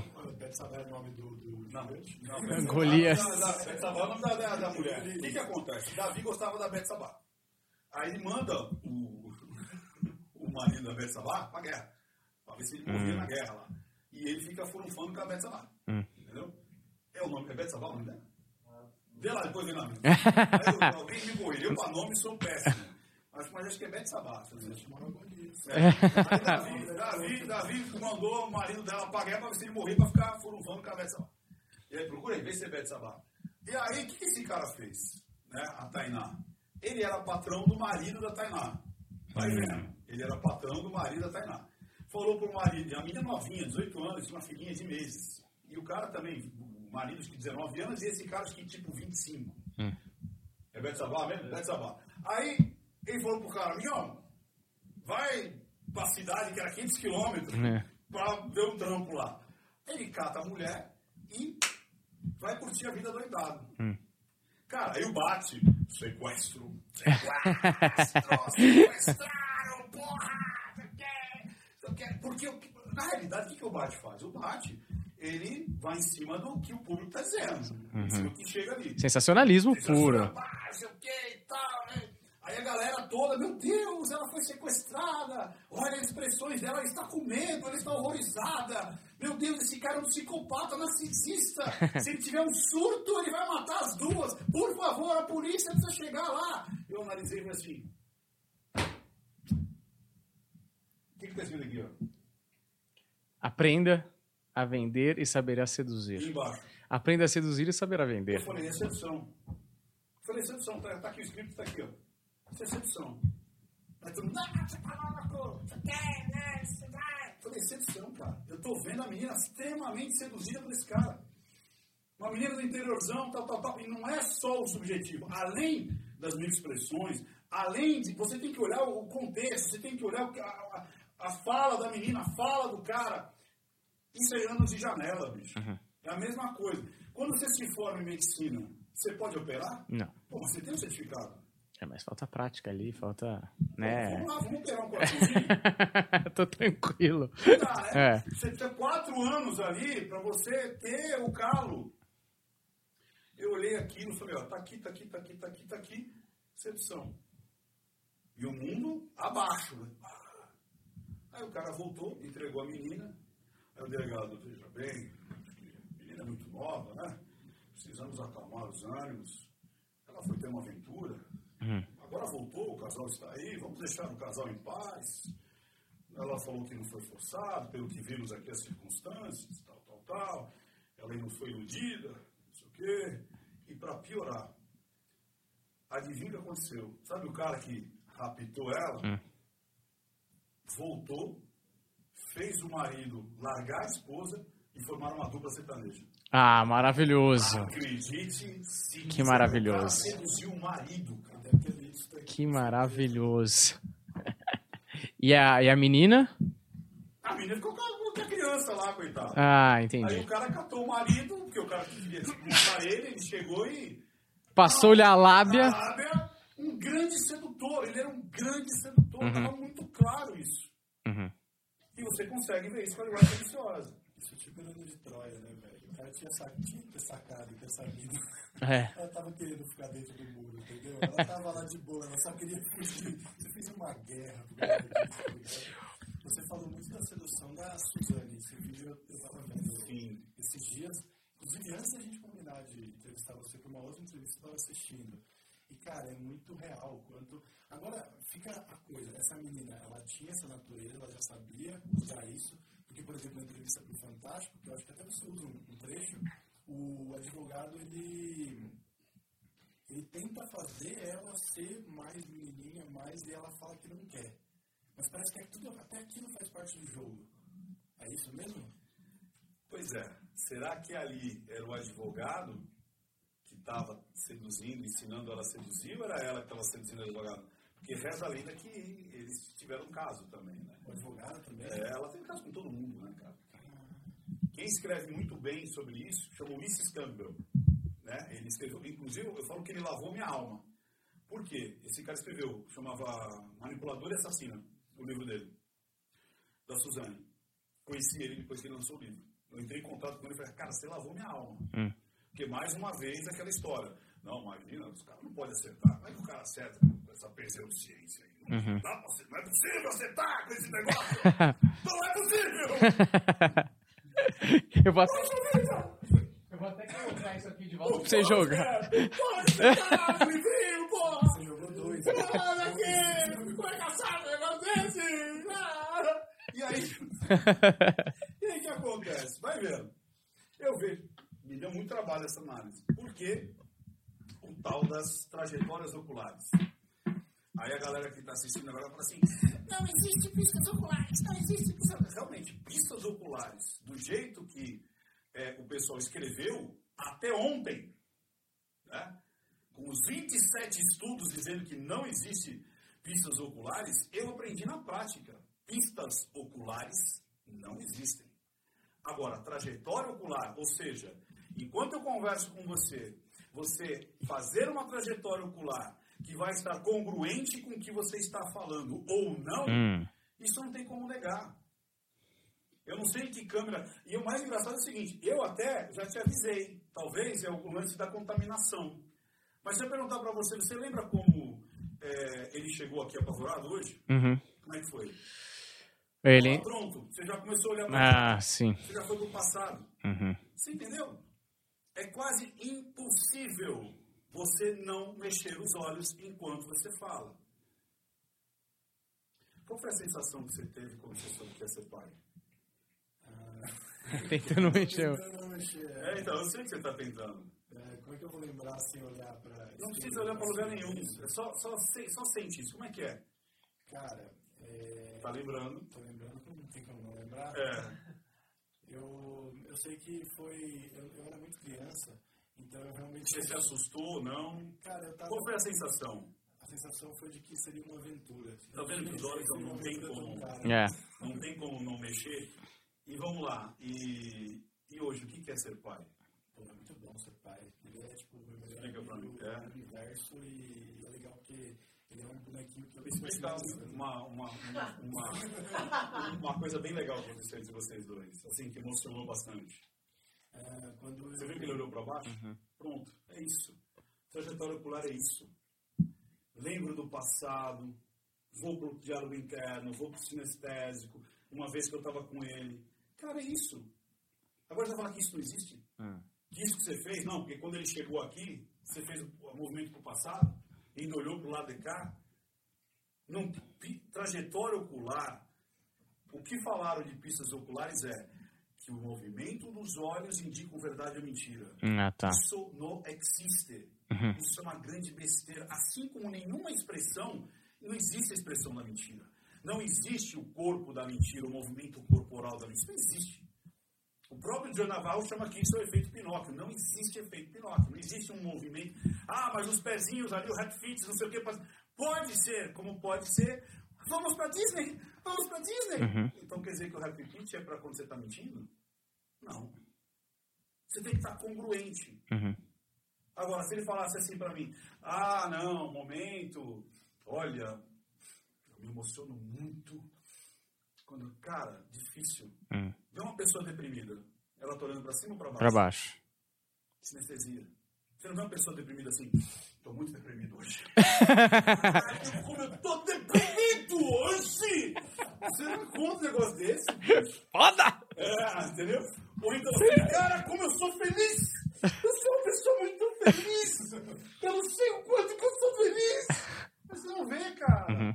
Isso é a trajetória ocular. Ou seja, se os olhos estão congruentes com o que você está falando, uhum. essa narrativa muito provavelmente é verdadeira. Se os seus olhos estão destoando daquilo que é esperado na narrativa, bandeira vermelha. Eu não posso afirmar que você está mentindo, mas eu vou botar uma bandeira aqui e vou falar: hum, é mais um arcabouço, é mais algo para eu colocar e definir. Uhum. Então é algo que vai me dar base para ver o que, que você não vai destoar, você não vai só usar aquilo ali. Você entendeu? Da Suzane, o problema dela, que é, ela tem vários diagnósticos de psicopatia. Não, ou ela não tem. Ela tem ou não tem? É porque, assim, alguns dão, outros não. Tanto é que ela não consegue sair. Né? Alguns dizem que ela é psicopata, outros dizem que ela não é psicopata. Que ela é só mais, tipo assim, desassociada das emoções. Mas qual o problema? ela é muito manipuladora. Quando eu estou vendo a análise dela, eu vi que ela não tinha sinestesia. Então ela não, ela não vinha com o olhar para baixo. O Gugu chegava e falava assim: Olha essa foto aqui. Uhum. E ele ficava só esperando. tá ligado? Sim. É muito bom você elogiando o Gugu, a capacidade do Gugu de tentar manipular ela. É, o Gugu assim: ele catava a mulher degolada e assim: Olha essa foto aqui, o que, que você sente? E tipo assim, né? Uhum. Agora ela vai chorar, né? Você sente saudade? Hum. Ela, ai, eu sinto muita saudade. Ai, minha mãe era tão boa. Eu falei assim, cara, por que essa mulher tá olhando pra cá? Eu falei, deve ser invertida. Coisa lá que os 27 estudos não nem imagina que existe um invertido. Hum. Que é justamente a pessoa que tem lembranças pra cá e o lúdico pra cá. Hum. Ah, então pra cá é mentira? Não, é lúdico. Se eu falar pra você, imagina você com seu filho em Dubai andando de camelo. Imagina isso aí. Então, como é que é? Seu filho no Dubai andando de camelo? Meu filho em Dubai É. de camelo, É. ele provavelmente estaria achando um saco por causa do calor, do estresse e tal. Imagina uma duna agora azul. Como é que seria uma duna azul? Uma duna azul com... Como é que você seria se sua mãe fosse japonesa e o seu pai negro? Imagina como é que você seria. Seria, seria desse jeito aqui adotado, provavelmente. Não teria chance dessa combinação Você funcionar. vê que daí ele olha mais para o horizonte? Uhum. É isso. É você enxergar o padrão dele e entender como é que é. Ah, entendi. Porque é pessoal também. Ah. Exatamente. Tem pessoas que vão só fazer isso aqui, ó. Tem pessoas que vão olhar para cá. Tem pessoas que vão olhar para o horizonte para projetar. Ele, muito provavelmente, quando ele está imaginando aquilo que não aconteceu ainda, ele olha muito para frente. Ele olha, a linha temporal dele é para frente. Uhum. Tem pessoas que é da esquerda para a direita. Uhum. Por exemplo, aponta para mim semana passada. Se você pudesse apontar, onde que é semana passada? E o, o semana que vem, onde é que é? Tá, o seu, onde é que é? Se você consegue apontar, tipo assim, você num restaurante é, semana passada, algo que você fez semana passada, você Aqui. Tá, mais ou menos aí? É. É, quase Essa que eu derrubei a câmera. É. Tá, é, al- algo que você precisa fazer o ano que vem, onde é que tá? Aqui. Ó, tá vendo que o dele tá mais ou menos assim, ó. Olha que loucura. O passado tá aqui e pra lá. O meu passado tá aqui. Ah, tá. Quis fazer uma linha assim? É, eu vejo meu passado aqui, eu vejo meu futuro aqui. Quem tem a linha, ele normalmente, ele é mais intenso nas emoções dele, porque prova de passado dele tá aqui, é isso? Passado tá e o seu futuro dá para frente. O momento de hoje está onde? Onde é que está hoje? Ele vive na linha. O que, que é isso? A linha é, a linha temporal dele está para trás, talvez você seja mais organizado. Eu acho que essas pessoas dizem que não. Não, é sim, como não? As- você, Não, mas comparado você com qualquer vai um. aquela coisa assim, o flash dele é aqui, ó, puf. Você vai recebendo as coisas e vai vivendo.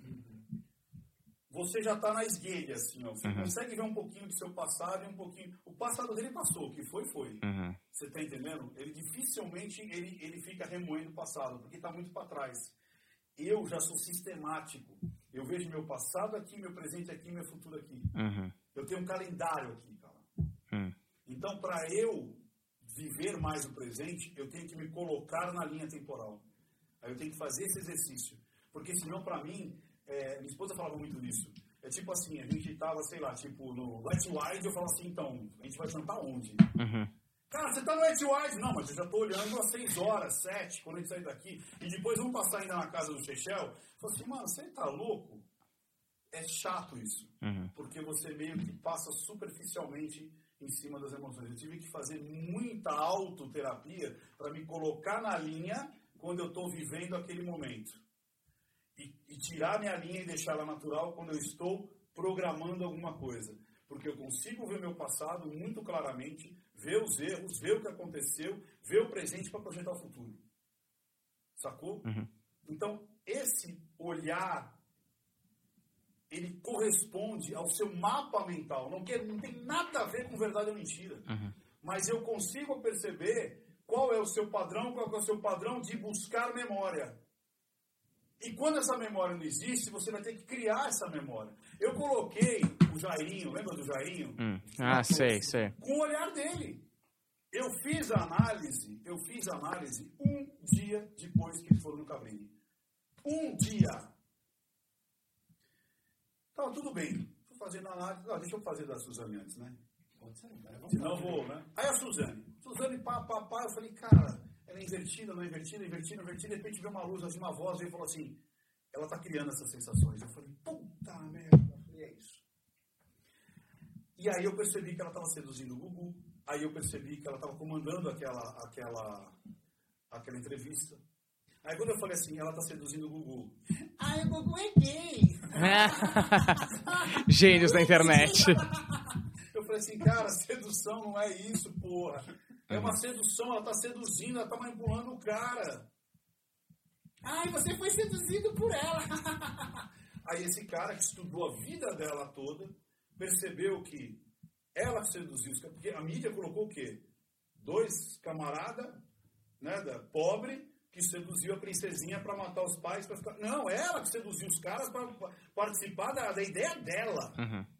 Tanto é que eles já estão soltos, e ela não. Eles cumpriram o sexto da pena e percebeu que os caras não eram psicopatas, assassinos. lá.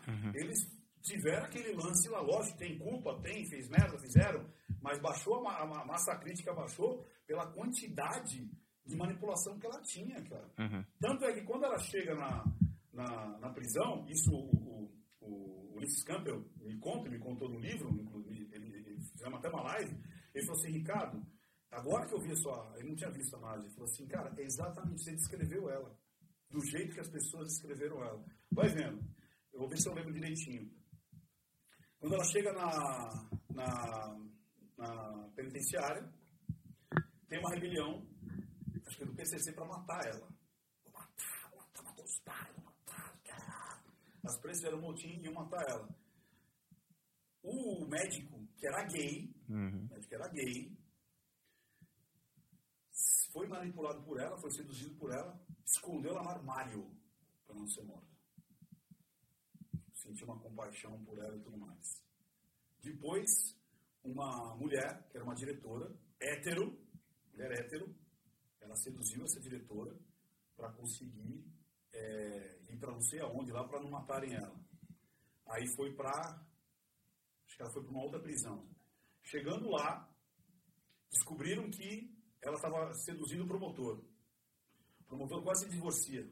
O promotor já estava já, já separar para ficar com ela. Depois ela cai lá, depois dá errado, porque o promotor é afastado. Ela vai lá para o Tremembé e aparece o Sandrão na vida dela. Uhum. ela bate o olho e falou: Sandrão é que manda na, na penitenciária, vira namorada do Sandrão. E quando ela faz a entrevista, ela engana ainda o Sandrão. Ela pega toda a grana para ela e, não, e, não, e não, quando ela sai, ela falou: Tchau, Sandrão. Fica com a grana toda. Ela manipulou toda a história dela dentro da. da para sobreviver, cara. Uhum. É impressionante. E eu percebi isso na linguagem corporal dela, na linguagem silenciosa uhum. dela. Agora, no caso do Henry, ele está lá contando, ele é a mulher contando tal. Até aí tudo bem. Achar chifre em cavalo é fácil.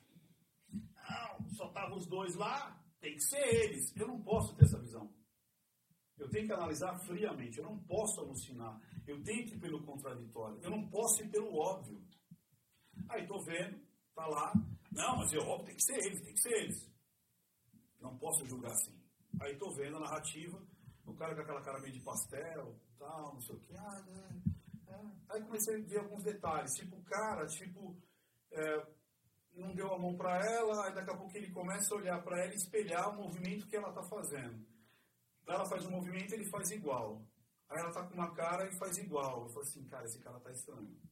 Mas até aí, tudo bem.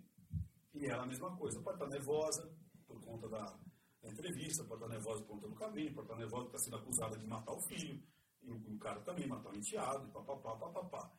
Tá indo tudo bem. Aí daqui a pouco começa a mostrar as fotos. Uma coisa que. Você não tem foto você com seu filho, não, né? Acha, mano. Cara, quantos anos tem seu filho? Sete. Ótimo. E olha que homem com homem tem uma relação. É, ó, menino? Menino. É, tem uma relação diferente. Mas vamos ver se, se acontece. Vamos ver se, se as fotos. Eu vou mostrar depois aqui para ver se. Vamos ver se ele acha ali, antes de eu falar. Pra uhum. não falar e. Precisa de frente, os dois? Não, não, deixa eu ver como é que tá. Só vocês dois aí. Não precisa estar. Tá... Pronto. Olha, olha que loucura. Olha a foto que ele me mostra. Certo. Dá pra câmera, amor? Dá. A gente pode pôr na edição também, qualquer coisa. É. Mas posso mostrar em alguma? Pode, pode. Que dá pra ver? Tá, tá. Deu pra ver? Deu. Foto aleatória. Seu filho tá onde? Agora? Não, tá onde nessa foto? Agora. Na, na, com você, posição. Que posição? Tá comigo, no meu colo. Na sua frente. Uhum.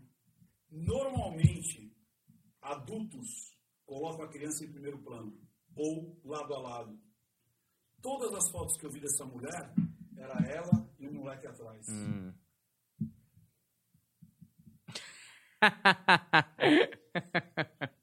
certo. O moleque aqui, moleque ali, uhum. moleque aqui, moleque em tudo que era lugar, mas nunca na frente. Eu falo assim, gente, traços de narcisismo, traços. Eu entendo bem, conheço, conheço essas histórias. Traços. Uhum. Tipo assim, cara, você não consegue ver isso, proteção, o foco, o filho está em primeiro lugar, uhum. tá ali, sabe? Tipo, é meu parceirão. Tá... Não, eu. Aí depois, isso, eu não tinha visto foto nenhuma da delegacia, nada disso. Eu falei assim, cara, essa tá estranho. Na casa, só foto assim, na casa. Ah, tá rodando ali, falou, olha a foto ali, vamos, parar naquela foto ali. Foto que tava passando, assim, a câmera passando. É o Cabrini, vamos aqui agora mostrar, não sei o quê. E aí, falei, olha ali tá, não sei o quê. Aí depois o cara, aí eu comecei a achar estranho. Aí o cara falou assim, ninguém imaginar que ele tinha todos aqueles hematomas quando ele estava ali no chão. Eu falei, opa! Como é que ele sabia que tinha aqueles hematomas e que ele estava no chão se quando ele chegou no quarto, ele disse que a mulher estava com ele no colo? E que hematoma que só foi descoberto depois na, na perícia? Ato falho com uma lembrança psicogeográfica de aonde estava o moleque no chão e no quarto. Falei, esse cara viu esse moleque antes da mãe. Ele estava com esse moleque antes da mãe. E uma pessoa que faz isso não parte do zero. Ninguém mata uma outra pessoa do zero. Você tem que ter um estímulo. Ou você tem que ser vigiado, vigiado, vigiado, vigiado para você responder. Uhum. Ou isso seu, né? Você me encheu tanto saco que eu pá. Ou eu começo a dar um beliscão, tapa na cara, puxão de cabelo, te jogo. Vai escalonando, né? Vai escalando até a morte. Eu falei, pesquisa esse cara. Foram pesquisar. Todos os relacionamentos que ele tinha anteriormente, mulheres tinham filhos. Nessa idade, hum. 3, 4 anos. Aí sim é um perfil que você começa a falar, opa, pode ter uma psicopatia aí. Porque o psicopata normalmente ele segue um padrão de prazer. Uhum. Modus operandi claro, de né? prazer. E ele vai escalando esse prazer. E esse prazer dele, normalmente, ele vai também escalando. Às vezes é um beliscão, às vezes um dia, às vezes é uma abolinação, às vezes é um estupro até a morte. Uhum. O cara não para só num, num judiar. O judiar ele vai crescendo, crescendo em escala. E nasceu de uma análise. E nasceu de uma análise. Então, todas essas análises, elas são bem assim. É... As pessoas falam assim: nossa, como o Ricardo está empolgado com essa análise, eu pensei, cara, não estou empolgado, parece que eu estou desejando a morte daquela. Uhum. Mas não, o que me empolga é justamente a ciência comportamental. Uhum. O quanto que você consegue tirar desses trechos, muitas vezes, de vídeo, que você não tem, às vezes, muito material, mas você começa a perceber quem está à tua volta. A linguagem silenciosa não foi feita para eu ficar, ah, falou mentira, falou verdade. Esse é o entertainment, esse é o show. Agora, o que eu recebo são centenas mesmo de pessoas dizendo assim, cara, comecei a perceber minha filha sofrendo bullying e dizendo que estava tudo bem. Meu vovozinho que estava sofrendo, que estava dizendo que estava tudo bem. Comecei a ver que eu estava num relacionamento abusivo pelo padrão que você contou de um relacionamento abusivo. Uhum. Comecei a perceber que meu, meu, o, meu, o, meu, o meu sócio estava me enganando. Isso que é o legal. Uhum. É você colocar em prática na tua vida. E dá para aprender, sem ficar decorando livros e livros e livros. É que eu falo, deixa eu estudar, deixa eu quebrar a cabeça e traduzir isso para o simples. É isso que eu faço. É deixar o mais simples possível para qualquer um aprender. Uhum. Eu fico pensando, é, e aí já faço a pergunta com essa preocupação. É, quais foram as pessoas mais, as profissões mais inusitadas que vieram buscar esse conhecimento e se não existe um perigo, porque o psicopata, ele até consegue distorcer essa linguagem para poder usar a seu favor, entende? Tipo, imagina que deve ser muito útil para igrejas, imagina que deve ser muito útil para políticos. Imagina que uma Suzane na vida, se ela tivesse acesso a um conhecimento dessa, ela ia ficar insuperável. Essa mulher ia conquistar o mundo. Então vamos lá, olha, olha que legal, Beto. É, olha que show isso daí. Quando você tem um transtorno, transtorno é, antissocial, né, que é o, o, o psicopata, né, então você tem lá o transtorno antissocial, ou você tem o transtorno narcísico e tudo mais, a pessoa ela não tem consciência que ela tem esse transtorno. Consciência no sentido assim, ela não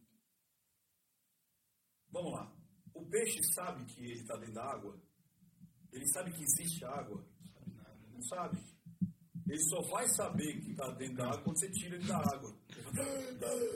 Eu estava em algum lugar que ele nasceu dentro da água, ele nasceu assim. Uhum. Então ele não tem consciência que o que ele é é algo muito diferente do que a sociedade permite como é especial. É. O louco nunca sabe que é louco, né? Não, mas é isso, né? O louco nunca. O cara fala, eu sou o Napoleão Bonaparte. Você fala, ah, você não é o Napoleão. Ele tem certeza que ele é, senão ele seria o cara. Você começa a questionar, ele começa a ser normal. É típico, né? ele, ele, acredita que é aquele personagem, ele acredita que é um grande salvador, que ele acredita é. que é um grande. É, é, é o estereotípico. Ele é assim, ele, ele acredita que é aquilo uhum. mesmo. E ele vai escalando também cada vez com mais propriedade ali, que ele começa a entrar nessa, nessa paranoia aí. Agora a pergunta dele foi, é, as profissões mais diferentonas, assim, cara, eu já... E aí tem o lance, que é esse livro aqui, né? Como manipular a pessoa de milhares de pessoas. Cara, isso aqui é palco. Isso aqui é apresentação.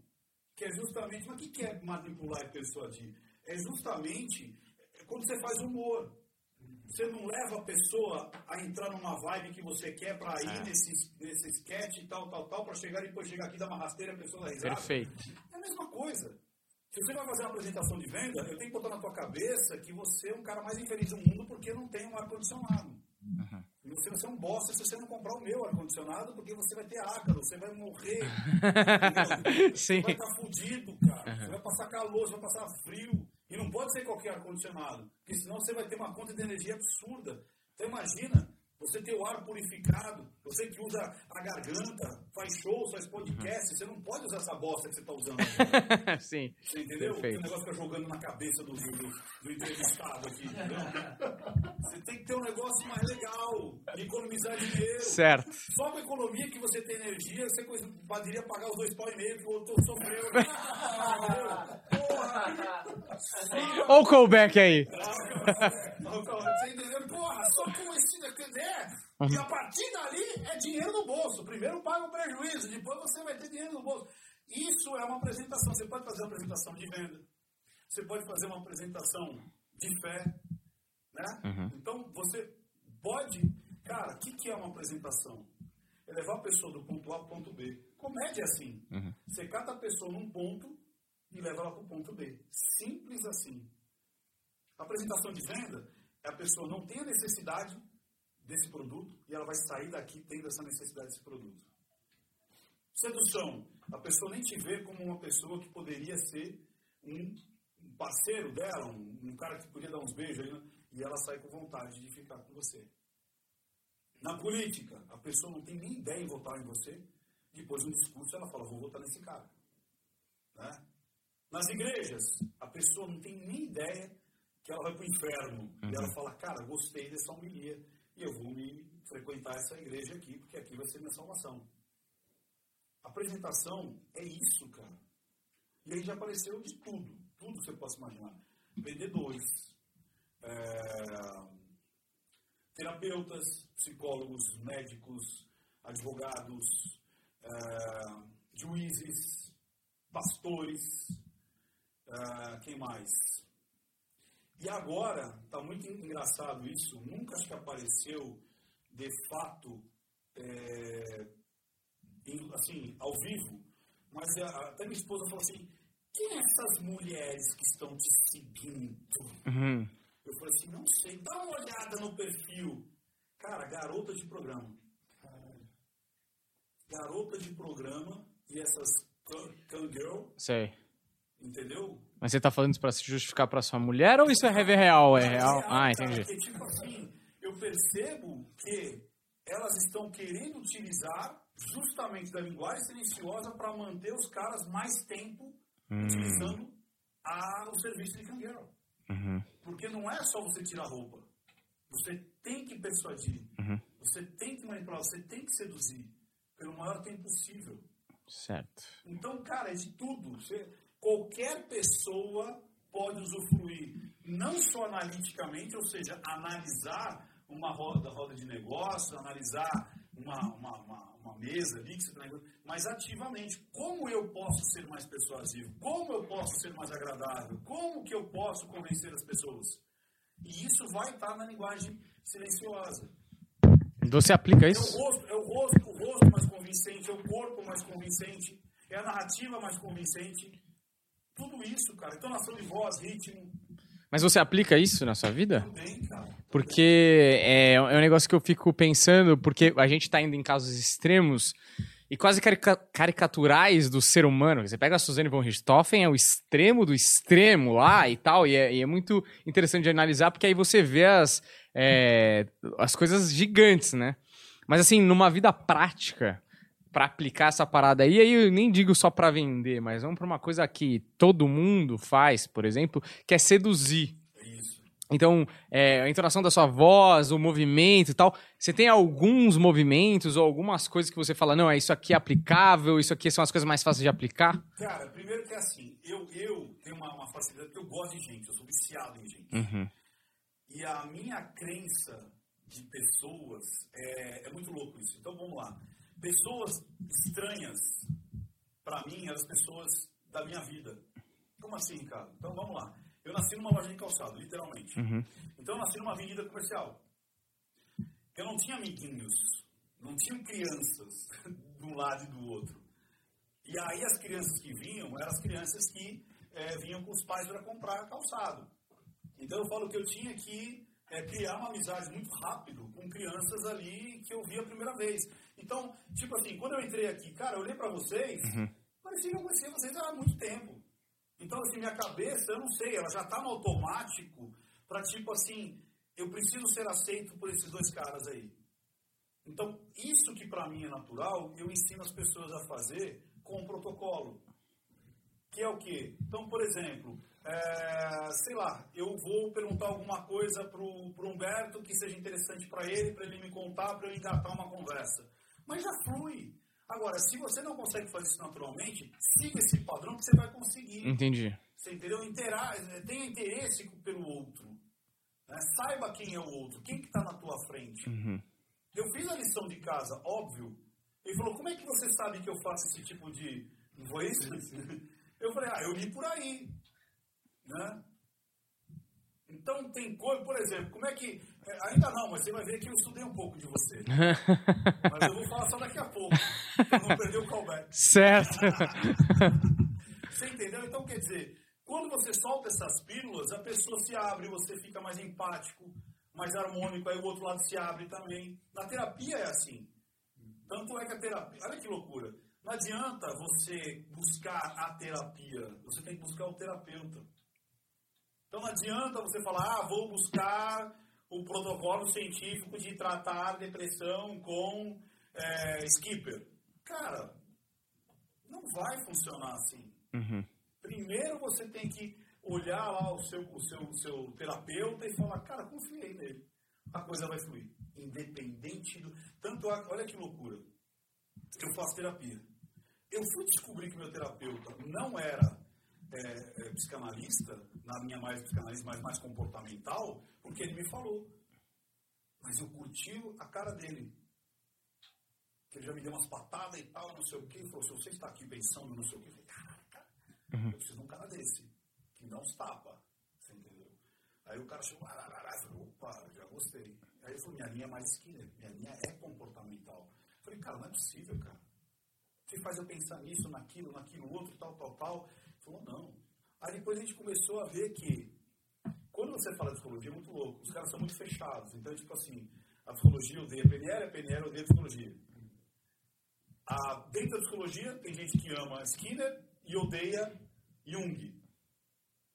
Aí o cara que gosta de Freud fala que o Jung é maluco que faz conta de... É, místico, né? Místico, Jung é místico. Né? Contos de fadas, é. mitos, né? Né? O Freud acha que todo mundo é libido, né? Uhum. Transar com a mãe. Né? E, cara, eu acho que você pode pegar um pedacinho de cada coisa e falar assim, cara, aqui eu vou ser comportamental. Agora aqui eu vou ser mais buscar o self, buscar essa coisa imaterial, essa uhum. coisa da filosofia. Por exemplo, a filosofia científica, não, cara, nem pretende ser, nem quer ser, nunca será. Mas não faz você pensar não faz você refletir, não faz, vezes, muitas vezes você não... Cara, o meu canal, hoje, ele é muito mais procurado pelo aquilo que eu tiro de conteúdo para a vida do que saber se a pessoa está falando a verdade ou mentira.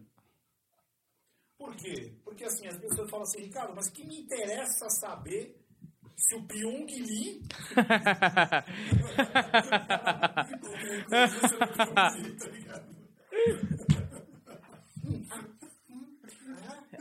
que me interessa saber se o Pyong me traiu ou não, sabe? Porra!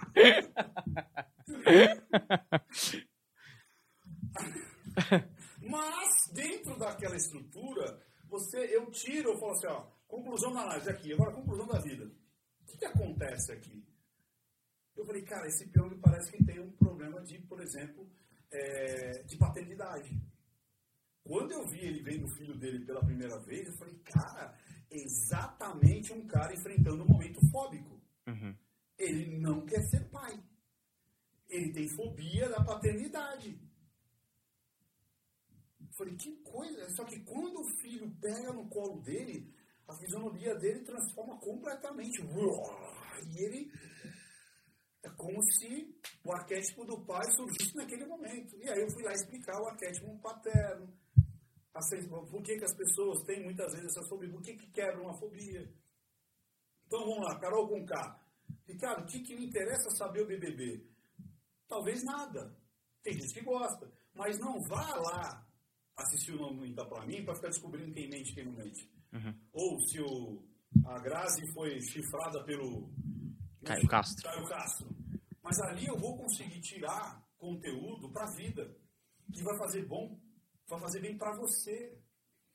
Esse é o foco do canal. O foco do canal não é ficar descobrindo quem fala a verdade ou mentira. A já se ligou nisso aí. Esse é o estopim para fazer você pensar na tua vida. Que nem quando apareceu da Maíra Card dizendo porque ele, ele era um cara relacionamento abusivo, porque ele fez isso comigo e papai. Eu falei, cara, não tem relacionamento abusivo. Vamos falar sério? Cara, o seu marido é um canalha, uhum. um neném e tal, tal, tal. Provavelmente com transtorno obsessivo compulsivo de sexo. E depois ele foi até se tratar.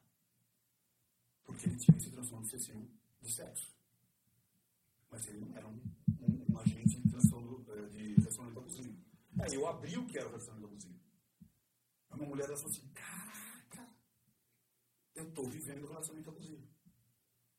Ou não estou vivendo relacionamento abusivo. Eu percebo que eu fui simplesmente a, a uma, uma idiota que viveu do lado de um canalha. Então a gente consegue trazer. Qual foi o último, por exemplo, que eu fiz, que foi muito legal, do Biden? Do Biden, lá, forfando aqui, forfando ali, tal, tal, tal. Eu falei, agora vamos falar de pedofilia? Vamos falar de como você consegue identificar. Quando eu fiz o PC Siqueira, eu acho muito engraçado, né? Se eu não falo o que a, a galera quer, eu estou passando pano. Ah, uhum. O Carlos Ventura está passando pano. Mas a maioria do meu público já não é mais da normalidade da internet. Uhum. A normalidade da internet não vem para o meu, pro meu canal. Ou se vem, não fica muito tempo. Ou alguns até se transformam. Tem uma galera que fala assim, nossa, eu odiava, agora eu acho legal pra cacete seu canal. Não sei se a pessoa vai ficando um pouco mais velha, não sei. Uhum. Mas a maioria chega, ah, filha da puta, você é machista, você, você é misógino, uhum. e não sei o quê, você não tem esse lugar de fala. E daqui a pouco eu assim, porra, então eu te odiava, agora eu, tá fazendo sentido o que você tá falando. Por quê? Eu vou destrinchar sem essa pseudo-segregação que as pessoas fazem. Dizendo assim, ah, porque é negro, porque é branco, porque é cis, porque é trans, porque é mulher, porque é homem, porque é pobre, porque é rico, é culpado. Ah, não, porque é negro, porque é branco, porque é mulher, porque é homem, porque é cis, é absolvido. As pessoas estão entrando numa seara que bastava você ter uma característica para ser uhum. culpado ou inocente. E a ética moral tinha ido para o ralo. E quando eu comecei a falar isso e mostrar que além daquilo ali existia algo para ser discutido, a galera começou a entender. Aí foi quando meu canal fez assim, ó. Porque percebeu que não era simplesmente ficar identificando mentira. Uhum. Ficar identificando, ah, esse movimento aqui representa não sei o quê, papapá. Não, as pessoas começaram a ver que além daquilo, tipo, o PC Siqueira, cara, deu uma aula ali, nas três esferas, o que era a pedofilia. E ainda falei, Pode ser que esse cara esteja pedindo socorro, porque é muito estranho a maneira que ele fez o compartilhamento da foto. E saiu quase agora, né?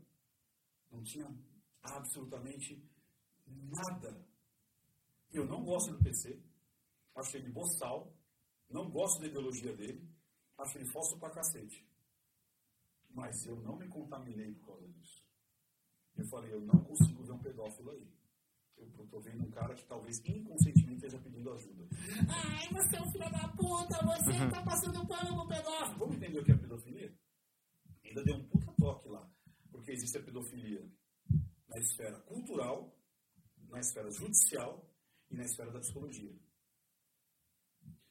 Na esfera cultural, você, até hoje, em vários rincões aí do Brasil e do mundo, você casar com uma menina de 12 anos é uhum. normal.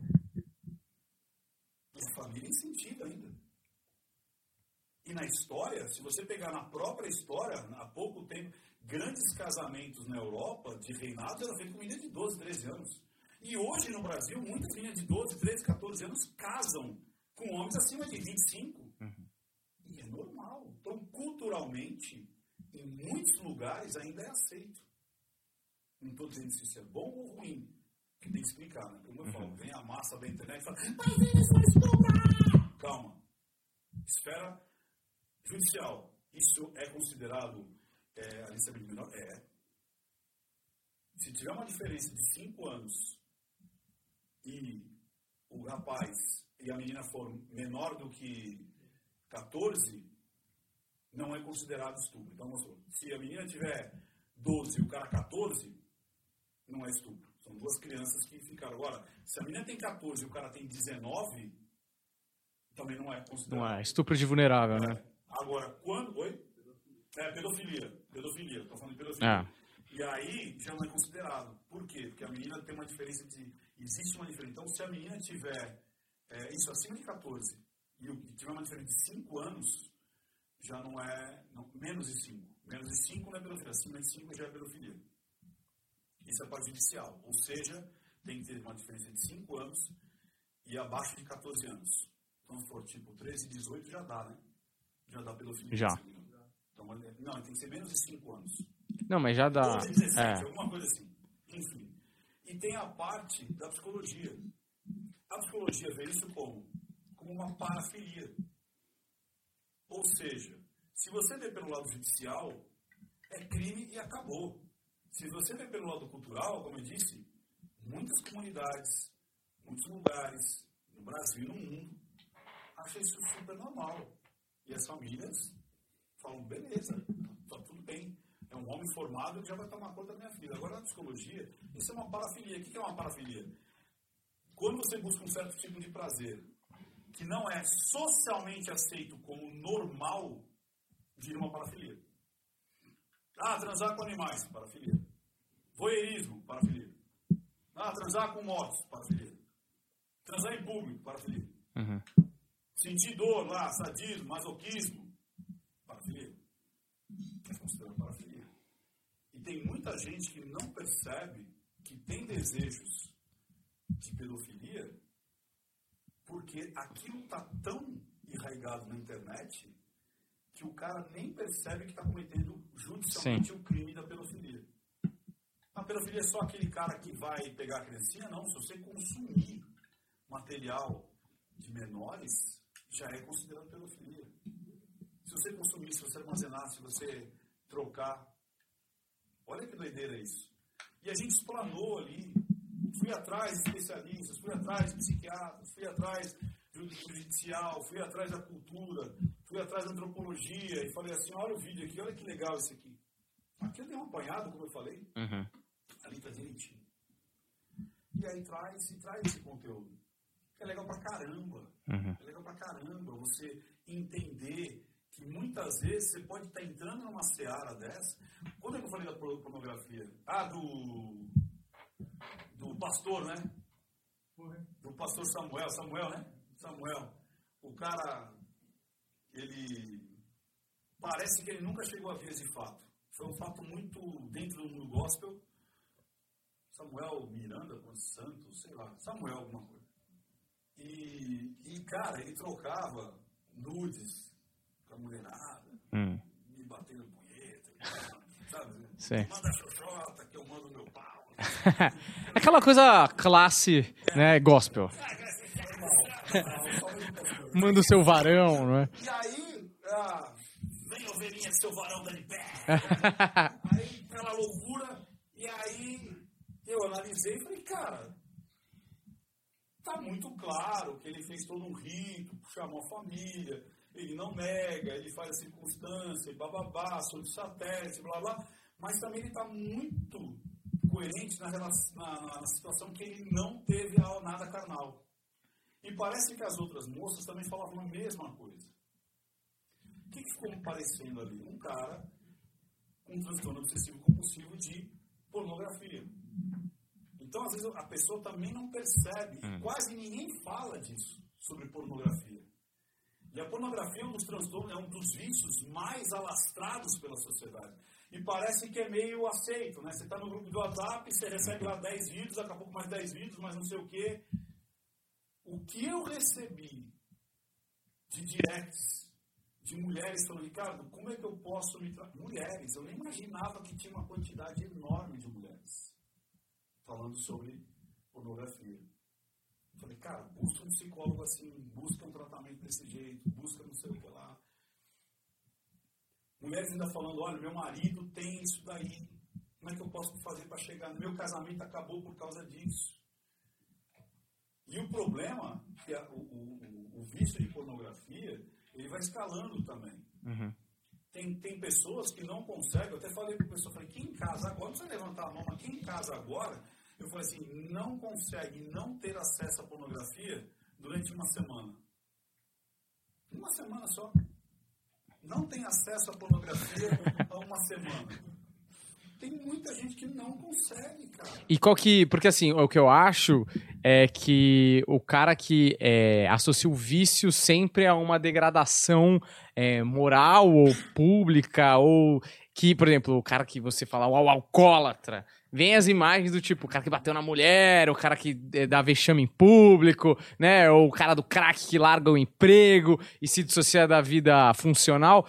O que eu acho aí, você pode me explicar melhor, porque eu, eu tenho interesse, porque às vezes eu tenho medo. Eu gosto de pornografia, entende? É, eu compartilho com os meus amigos. É, mas assim, qual é o ponto do cara falar, não, aqui eu tô atravessando a linha do, ah, isso aqui é saudável pro estou viciado, olha, entendeu? Olha que legal, vamos lá.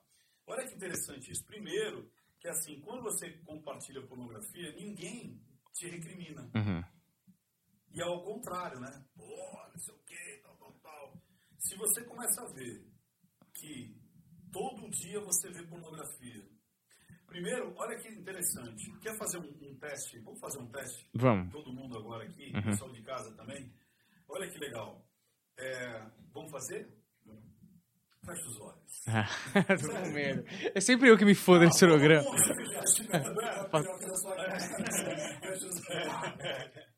Vai, fechei, fechei. Pode confiar, confia em mim. Fecha Fechei, fechei. Você vai fechar também? Ah, tá. Filha da puta. E o pessoal de casa aqui, eu tô aqui ou. Tá. Então, bom, você de casa, fecha os olhos. 3, 2, 1, fecha os olhos, ok? Fecha os olhos, mantenha os olhos fechados. Você de casa também, fecha os olhos. Permita-se isso. Permita você passar esses poucos minutos que a gente vai fazer um teste muito legal. Fecha os olhos. Imagina que você está na tua casa, na cozinha da tua casa. Senta a cadeira ali que tem na cozinha. Você tem aquela sua mesa ali conhecida. Aí você vai colocar um pires. Um pires conhecido ali da sua casa. E aí você coloca agora um limão. Coloca um limão nesse pires. Isso, preste atenção nesse limão. Coloque mais cor nesse limão. Deixe ele cada vez mais reluzente. Você começa a ver até aquela casquinha meio enrugadinha. Agora, mentalmente, você pega uma faca e corta esse limão. Ele se abre em duas, duas, duas bandas. Aí você começa a ver que onde você cortou, saiu até um pouquinho de sumo. Aí você vê que tem um outro verde ali dentro. Coloca mais luz. Isso, mais textura. Deixa ele cada vez mais real. Isso. Assim mesmo. Mentalmente, pega esse limão, vem se aproximando da boca. Cada vez mais real. Maior. Em close. Isso. Sente o cheiro do limão. Hum. Agora morde o limão, mentalmente. E aí você sente alguns sumos, né? Estourando. Mais uma vez. Hum. Ok. Pode abrir os olhos. Quem salivou? Eu. Tem engolido. Então vamos lá. Olha que louco. O pessoal de casa deve ter acontecido também com muita gente. Eu produzi uma reação química na tua boca. O cérebro não sabe o que é real e o que é imaginário. Ele responde a estímulos. Então imagina você ser bombardeado por pornografia todos os dias. Várias horas por dia. Vai dar disfunção. Vai dar disfunção erétil. Vai dar disfunção de, de, de lubrificação na mulher. Você vai ficar cada vez mais acostumado e quando você precisar transar de fato vai ficar mais difícil. Aí você vai precisar escalar. Porque só ver uma, uma xoxota, que é algo que você dificilmente vê durante o dia, começa a perder a graça. Aí você não quer uma xoxota, só você quer uma xoxota Dourada. É, exato. Mas daqui a pouco você não quer só uma pirueta, você quer ver ela sendo penetrada de mil maneiras, em várias situações, várias posições. Aí pode acontecer de você começar a precisar ver muito mais tempo para você conseguir ter o mesmo período de excitação. Quando você vê, você está tendo mais horas e horas assistindo. Tem gente que já tem até horário. Vou chegar no trabalho, vou ver. No final do dia, eu vou ver. Ah, na hora do almoço, eu vou ver. Vou cagar e vou ver. É assim? Sim. Tem vários momentos para ver. Ah, não estou fazendo nada, vou ver. Você fica bombardeado de pornografia, você começa a não ter mais estímulo sexual como você teria. O que, que vem com a pornografia? Masturbação. Você se acostuma a se masturbar. Você se acostuma a ter ereção através da manipulação manual. Você começa a ter impotência. Agregado a isso, você vai misturar muitas vezes algo dentro desse vício. Muitas vezes álcool, muitas vezes cigarro, heroína, cocaína, maconha, crack, para te potencializar. Aí daqui a pouco você vai tomar o azulzinho, para potencializar. Daqui a pouco você começa a ter fantasias sexuais as quais você não tem e você sabe que pode ser imoral ou até ilegal. E você começa a consumir esse tipo de material. Aí você começa a ver, às vezes, cenas sexuais que você sabe que muito provavelmente você não vai conseguir realizar, mas começa a te excitar. E o seu cérebro não sabe o que é real e imaginário. E isso vai escalando, isso vai escalando. Daqui a pouco tem uns que se permitem até experimentar coisas que socialmente ele não queria. E com mais quantidade, e com mais risco, promiscuidade, variedade. E onde vai parar isso aí? Uhum. Você acha que esse foi o caso do PC? Porque. Eu acho que esse foi o caso do PC, não, porque não tinha nada ali no. Eu acho que ali foi tipo, ele abriu para o amigo dele, tipo assim, cara, é estranho. A mulher me mandou a bundinha lá da filha dela e eu me excitei. Que coisa louca, mano. Você vê que o diálogo não foi, cara, ele me mandou a bundinha lá da. Se ele tivesse gostado de fato, para que, que ele vai compartilhar comigo? Uhum. Ele guardaria para ele e procuraria mais. E faria um arquivo. Faria uma pasta. Não nas primeiras fotos ele já chega para o amigo e fala: Cara, olha que loucura. A mina me mandou e o pior, eu gostei. Para mim ali foi um pedido de ajuda do inconsciente. Ah, entendi. Tipo, será que eu sou? É. Me ajuda aqui que eu não quero ser, né? Alguma É coisa isso aí, assim? É isso aí. Uhum. Entendeu? Agora, a pornografia, ela acaba o social dessa pessoa. Muitas vezes a pessoa passa horas vendo a pornografia. Aí você falou, vai. Lembra que você falou do alcoólatra? Ah! Uhum. Cara, a pornografia faz o cara ter menos horas de estudo. Faz o cara ter menos horas com o filho. Faz menos horas de trabalho. Menos horas lendo um livro. Dá menos resultado. Vai dar problema depois ali quando for fazer sexo real mesmo. E muitas vezes, como eu te falei, começa a querer aquele tipo de sexo e vai para a promiscuidade, vai para a variedade. E o mais louco é que a sociedade aceita, que tipo, tudo bem, pornografia. E não é, cara. Tem vários estudos mostrando que não é. Sim. E você vê isso até com, com- com- E é uma coisa que é meio velada, né? Ninguém fala assim, ah, eu bato punheta três vezes por dia. Tipo, ah, não, imagina. Uhum. Mas tem cara que já tá no reloginho. Vou tomar banho, vou bater, vou cagar, vou bater, vou chegar à noite, vou bater. Não tô sem, até sem fazer nada, vou bater. Perdi o sono, vou bater bonito também. Ah, vou me tocar pra é, perder o. o, o né, pra me né? Muita gente em casa tá se identificando com isso daí. Não é normal. Muita gente no estúdio também, né, André? Não, mas aí um negócio que você falou que você identificou do PC através ali de áudio e de texto. Que a, a linguagem silenciosa, ela não é só De expressão. é, de expressão. Isso. É, que outros exemplos que você pode dar, assim, pra gente, que a gente vê no dia a dia? E de repente até de alguma análise específica que você fez. Tá, você fala outras, outras variações, tipo assim, tipo, não só a expressão. Porque, por exemplo, tem uma série, lembra, mano? É, A gente falou pra caralho dessa série que acho que é Mind Hunter. Hum, Só teve uma temporada, eu acho. duas. Duas. Não, mas que, que teve o. que era o cara que ele descobriu o Na Bomber através dos textos que ele deixava através do. Ah, não, esse é o Manhunt, o na Bomber Quer Manhunt. quer ver uma coisa muito legal, cara, que às vezes é- as pessoas piram? Lembra do caso Lázaro? Uhum. É, eu tava, eu tava no, meu, no meu estúdio, aí o pessoal da Record, o Botino, na realidade, mandou um, um WhatsApp pra mim e falou assim, Ventura, é, você tá é, acompanhando o caso Lázaro? Eu falei, tô. Ele falou assim, cara, acharam uma carta. Aí eu falei assim, cara, acharam uma carta? Ele falou, "É, manda pra mim. Ele me mandou. O que ele me mandou, ele falou, você consegue analisar a grafia? Eu falei assim, olha, grafia no sentido grafológico, não. Mas eu consigo ver o, o rito da mensagem. Eu consigo, o que é o rito da mensagem? Esteticamente, o que, que, que tem ali que não está casando ou está casando? Por exemplo, eu vou dar alguns exemplos. Né? Você falou da Suzane, por exemplo, dela vestida de rosa, com, o Mickey ali, a Minnie, tal, tipo, cabelinho de chuquinha, tipo, eu não sei o que eu estava fazendo. Uhum. Né? Aquilo é um rito da mensagem. Só você olhar aquilo, o que, que ele está querendo plantar com aquilo? Que era uma jovenzinha, né, tipo, teenager ali. Que inocente, né? Inocente e tudo mais. Aquela, aquela, uma que ficou muito clássica ali, do... Nájila? Não. Não. A, a Nájila, até que não, porque a Nájila, ela, tinha, ela não conseguia, né? Ela tinha uhum. aquele... Não, porque ele estuprou, ele me bateu. Uhum. Faltava fazer assim. Uhum. Né, amor de Deus. Mas aquela mulher do prefeito lá, daquele menininho que ficou subindo e descendo do elevador, e ele cai, uhum. lembra dessa daí? Uhum. Então, o que que acontece? Ali, no, no Instagram dela, todas as, quem fez isso, inclusive, né, quem quis mudar e manipular a imagem, não que isso representasse alguma coisa, mas você percebe que o rito da mensagem mudou, é, foi a Mariana Ferreira.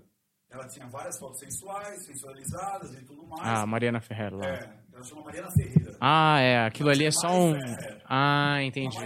Isso eu não sabia. Mariana Ferreira. Uhum. E aí ela quis mudar, dizendo que é tipo mudar o, o, que você via. Porque, queira ou não queira, você impactado com aquelas fotos, você fala assim, tá, ela não era uma menina bobinha, ela sabia o que estava acontecendo, ela sabia que, por exemplo, poderia acontecer ali uma fera, alguma coisa. Não estou dizendo que as vestimentas ou toda. Uhum. Mas você mudar propositalmente o rito da mensagem, por quê? Por que, que você manipula? Por que, que você troca? Essa mulher é a mesma coisa. Todas as fotos dela, pô, baby bliss, batomzão vermelho, super bonitona, super uhul, né? Tipo, paquitona. E aí, quando vai lá dar a, a, a, entrevista, ela, tipo, sentadinha, com uma camisetinha Ering branca, com, segurando um terço na mão, cabelinho botando na franja. Você sabe que quando você tira a testa, você fica menos inteligente, sabia disso? Você, você devia tirar esse gorro, você não Imagina eu sem gorro. então, quando você, você, você, você, põe, você pode ver que pessoas que têm o cabelinho na testa assim parecem menos inteligentes. Você quer parecer inteligente, você mostra a testa. Sei. Entendeu? Aí ela com o cabelinho ali assim, e o tercinho na mão, tipo, você fala, cara, existe um rito ali, existe um rito da mensagem, algo que eu que eu estou percebendo que no caso da, ele até usou o termo linguagem silenciosa, o advogado da Elise Matsunaga, ele falou, eu usei muita linguagem silenciosa e eu uso muito para que as pessoas tenham as emoções que eu quero que tenham. Uhum. Então, no tribunal do júri, ele mostrou slide, mostrou animação. Inclusive, ela, eles pediram para que ela não fosse com a roupa da, de presidiária, que ela fosse com um taierzinho. Ela estava com o cabelo vermelho, Uhum. Pediram para ela usar o cabelo loiro igual que era antes, mas amarrado tipo um cabelo ruim, uhum. tipo assim, sem, sem tratamento, com uma trança bem, né? E aí você olha e fala, meu Deus, não é uma mulher vaporosa, não é uma mulher da vida, né? Como queriam plantar, que ela uhum. era garota de programa e tal. Era uma mulher que perdeu o controle ali e tal. Então você consegue, através da roupa que você está usando, da maquiagem que você está usando, dos apetrechos que você está usando, né?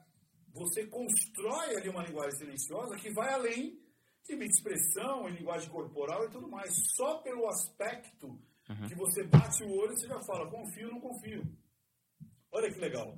Se, mas vou chegar depois no Lázaro. Se é, alguém bate aí na porta agora, bate na porta, né? Tá, tá, tá, tá, tá. Aí o cara fala assim, vamos descer que o prédio está pegando fogo. Ainda mais agora, né? Tipo assim, precisa passar o cartão? passar o cartão, eu não vou descer. Mas vamos supor que a gente desceria, ou a gente fala assim, quem é você? Uhum. Como está pegando fogo? Agora, se um cara trajando roupa de bombeiro, o rosto já meio sujo de vamos descer que o cara está pegando fogo, o que, que você faz? Corre. Você corre. É. Você corre. Cara, uma vez aconteceu comigo, cara. Eu estava na Oktoberfest Existe Oktoberfest? Existe. E o pessoal fala muita verdade lá, porque muito álcool no cérebro. Né? Cara, eu tava, eu tava assim, tipo. e aí vomitava para um lado, vomitava para o outro, vomitava para o lado. Aí veio um cara, eu só abri o olho, cara. Eu vi um cara, o cara acho mais bêbado que eu, com uma caneca aqui assim, medindo aqui assim, então assim, não, esse cara precisa. E aí ele veio para me dar uma injeção, cara. Eu falei, mano, nem fudendo você vai me dar uhum. esse negócio. Ah, eu sou médico! Falei, nem fudendo, cara. E o cara era médico. Uhum. Ele estava querendo me salvar. Uhum. E eu não queria deixar. Uhum. Eu falei, olha para esse cidadão aí, sem camisa, com a caneca de teta do lado. da hora. Eu falei, mano, que Sim. porra é essa, cara? Uhum. Zero credibilidade. É, zero credibilidade, só com a linguagem do setup ali. Eu falei, uhum. não, mano, quem é você? E o cara tava no grupo lá, e eu nem sabia que o cara era médico, mas ele queria me salvar. Uhum. Porque ele já tinha mandado comprar as coisas, eu tava morrendo, e ele queria me salvar. Eu falei, nem fudendo, eu não sei quem é você. Não, eu sou médico, você não é nada. Uhum. Mas você parece um cara de tetrocópio de branco. Um veneno na mão e fala assim, vou te salvar. Eu falo, vai. Manda bala aí, Manda né? Manda bala aí. Porque eu vou confiar no rito da mensagem. Uhum. A gente acredita muito e é muito impactado a gente é muito contaminado, na realidade, com muita coisa que está em volta. E esse do Lázaro, só para. Mas é que você vai para a parte de texto, certo? É. Antes de ir para a parte de texto, tem uma pergunta no grupo também, que eu sei, já que a gente. Vou aproveitar que você está nesse Sim, assunto. Vamos lá. Perguntaram quem parece mais um psicopata, se sou eu ah. ou se é o Daniel, pela linguagem não verbal. Né? Você quer saber quem Quem parece não, quem é, porque tem um que é. Quem parece. Você já vê que a resposta. Então, aí, então, aí. Aí, mas lá no grupo perguntaram, porque, enfim, o pessoal pergunta sobre isso. Se eu tivesse que chutar, eu ia falar que era o Daniel. Hum. Posso você, Daniel, eu sou mais Mas sabe, sabe, por quê, cara? O psicopata, ele é quase o que o Grey Man, sabe aquela coisa, o homem cinza? Entendeu? Normalmente é um cara que é assim, sabe aquele, meu Deus, hum. como assim? Esse cara é psicopata? Você tem cara mais de doido, parece mais. Então você não vai ser o psicopata. Uhum. Dificilmente você vai ser é muito difícil. Normalmente o cara que é é aquele com menos chances de ser. Por isso as pessoas se surpreendem. É muito louco isso. É. é normalmente aquele que você fala, cara, mas não é possível, esse cara. Uhum. Porque as, as, pessoas que já começam a chamar um pouco mais de atenção, não tem esse viés. Você entendeu? O psicopata, ele, ele passa para todo mundo uma pessoa normal, uma pessoa tranquila. Uma pessoa... Muita gente que acha que o psicopata é um cara nesse. Uhum. Ah, ele acorda de manhã chuta o cachorro, uhum. Come um cabeça do pintinho. Não, Esse é o Deco, É um cara normal, só que ele tem esses desejos que ele, ele meio que realiza numa vida paralela. Você pode ver que todos os psicopatas trabalham.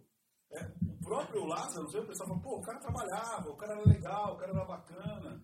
Né? Depois ficou naquela situação, será que ele foi contratado pelos, pelos né, fazendeiros ou não? Foi um idiota útil ali? Mas quando veio a carta, eu achei muito estranho, primeiro, a caligrafia. Uma caligrafia muito bem feita, de uma pessoa que escreveu muito. Né? Não é um cara que fez até a quarta série, que que é o caso dele. E depois, a, a, a métrica, sabe, a parte de métrica mesmo, né? Tipo, é, o, o, cara fez diagramação, sabe? Muito perfeita e tal. Aí depois a gente começou a ler, e aí a gente falou assim, cara, um pessoal da minha equipe falou assim, eu já vi esse texto. Eu falei assim, então joga na internet. É um texto do Senhor dos Anéis. Grande fã, o Lázaro, né? Aí eu falei, porra, que merda. Aí a gente jogou tanto na internet que a gente achou uma diagramação igualzinha àquela. Ou seja, alguém copiou, além de. Tá, chama até no livro, estava na página tal do livro, hum. era o, o Gandolf falando com o, o bolseiro lá, tal, tal, tal. E depois a gente achou até um, um postzinho que estava na mesma diagramação. Então foi alguém que copiou. Eu falei, cara, possivelmente não é. E foi uma cópia, isso é um plágio. Uhum. Só que assim, a alucinação é tão grande que já começaram, meu Deus, será que é um pacto do diabo? Uhum. Será que é uma carta escrita a sangue? Uhum. E o livro que ele tem é do São Serapião, porque ele tem um livro junto com ele e tal. Eu falei, se tiver, deve ser do Senhor dos Anéis. eu não vi nem livro tinha, cara. E é difícil pra caramba fugir com os livros do Senhor dos Anéis, que é pesadão, bicho. É, então puta merda. isso, cara. Você via que era uma base com Kindle. então é isso, tipo assim, cara, tem, a linguagem silenciosa, ela ela está muito mais entre nós do que a gente imagina. Né? Você vê na publicidade, eu fiz uma análise do... Tiraram do ar, não? A do, do, do Magnum? Ah, essa é Magnum. Dá para jogar aqui a do Magnum? André. Põe lá, Ricardo Ventura Magnum. Cara, você vê, é, a publicidade usa muita linguagem silenciosa. Para seduzir, inclusive. Uhum. Para que você fique com mais vontade ainda de ter aquele produto. E aí, quando eu vi aqui, eu falei, caraca, me deu um. Eu falei, não, eu vou fazer. Um estalo. É. Eu achei que era propaganda da Macro, eu falei, Chegou o Keep, o plano de saúde pensado para você que é pessoa física, com P de plano e P. Novo Magnum Trio Chocolate. A deliciosa combinação de sorvete de chocolate intenso e chocolate branco, coberto com chocolate belga e pedacinhos de cookies. Leve seu prazer a sério. Magnum. Já, fiel já ao vi. prazer. Eu sei. Eu sei o que, que é. pessoal ver, quer ver? Ó? Novo Magnum Trio Chocolate. A deliciosa combinação de sorvete de chocolate intenso e chocolate branco, coberto com chocolate belga e pedacinhos de cookies. Leve seu Agora põe câmera, você consegue botar em câmera lenta 0,50?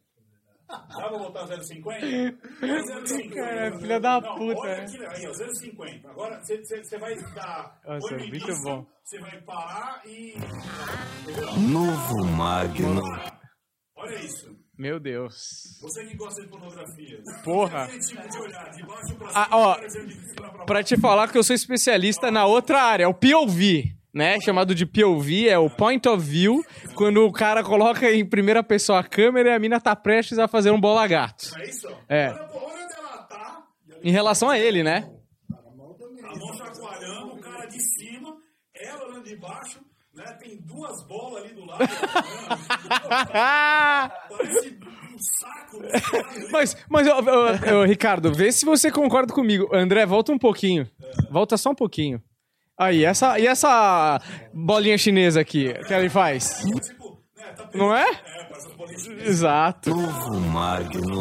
Esse olhar. Não. Chocolate. A de- Cara, olha isso, cara. Um negócio que vem não vai.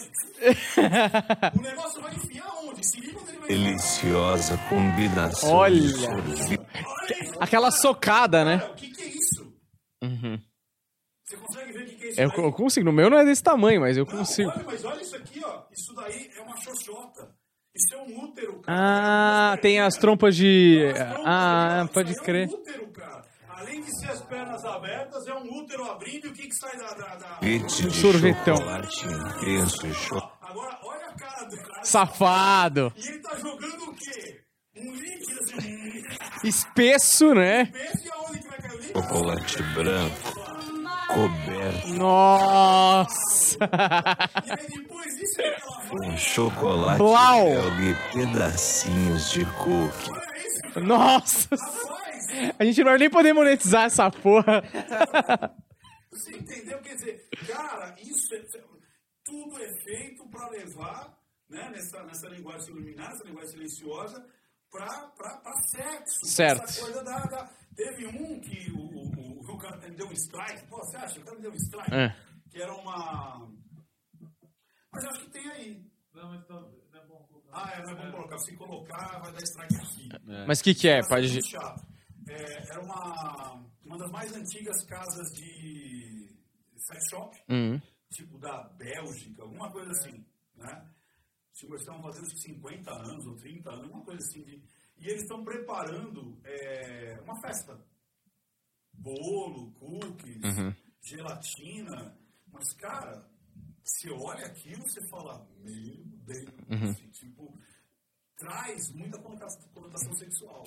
Mas- muita conotação Mas só pra ficar claro, assim, uma coisa que a gente falou ali, e dá pra ver, é muito claro mesmo que ali tem essa conotação sexual na propaganda de sorvete, mas qual que é a associação na cabeça do receptor quando ele associa sexo a um sorvete? O que faz ele querer comprar aquele sorvete?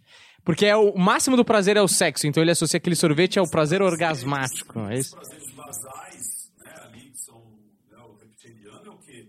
É água, comida, sexo e proteção. Uhum. Isso é o básico que a gente busca muito. Você pode ver que muitas é, é, embalagens de, de shampoo são fálicos. Uhum. Você pode até, tem até cabecinha ali, tem Sim. até ali. Porque justamente tem essa, essa, essa, essa né, de, de desodorante, tem essa, essa o- a embalagem do Marlboro, dizem que ali, é, já viu a embalagem do Marlboro? Já. Põe a embalagem do Marlboro aí, a antiga. Ali você percebe símbolos primários, assim, arquétipos de uma vagina e de um, de um falo, de um pinto. Tanto é que esse cigarro era para ser para mulheres, que ele tinha a ponta. Você sabia que aquela ponta colorida era para ser para mulheres que. Mulheres, por quê? Porque a mulher, não, para não ficar feio, o, depois batom. isso. Mas os cigarros do homem não tinham filtro. Né? Tipo, você Hollywood sem filtro. E a mulher tinha, olha ali, ó. Isso aqui, ó, é um símbolo fálico, assim, bem, bem primário. Aqui, ó. Aqui, ó. Aqui, ó, as pernas abertas. E aqui, ó, o L e o B fazendo aqui, ó, bolota, bolota, o pau aqui entrando na, Entendi. na- no símbolo arquétipico ali do. Porque qual que é o símbolo mais arquetípico do, é, do, do homem? É o triângulo montiagudo. E da mulher é o invertido. É. Ou seja, ali é justamente aberto para entrar o, o, o falo. Sim. Então são subliminares ali que trazem essa. Então ali não é por acaso. Sim. Entendeu? Tanto é que ele foi feito para mulheres e acabou que é, os gays começaram a fumar muito o Marlboro. Aí depois eles fizeram uma. É, é, botaram o cowboy, que também não adiantou muita coisa. Mas lá atrás, quando foi lançado, a ideia do marketing era para atrair mulheres. E sempre o Taf Mae, põe o Taf Mae pra você ver. A embalagem do Taf Mae. Ali eu falo também. E é para atrair homens, porque é o pau duro, Taf Mae, você vai ficar com o pau duro. É engraçado, né? Porque o cara quer é, consumir aquilo que tem um pau na frente, né? É esquisito, até meio contraditório, assim. Mas acho que ele projeta, né? O... Tem que ser Taf Mae antigo, a embalagem antiga. Ali, ó. Olha ali, ó. Ah, ó. pode crer, pode Tá vendo? crer. Ah, As bolotas ali, ó.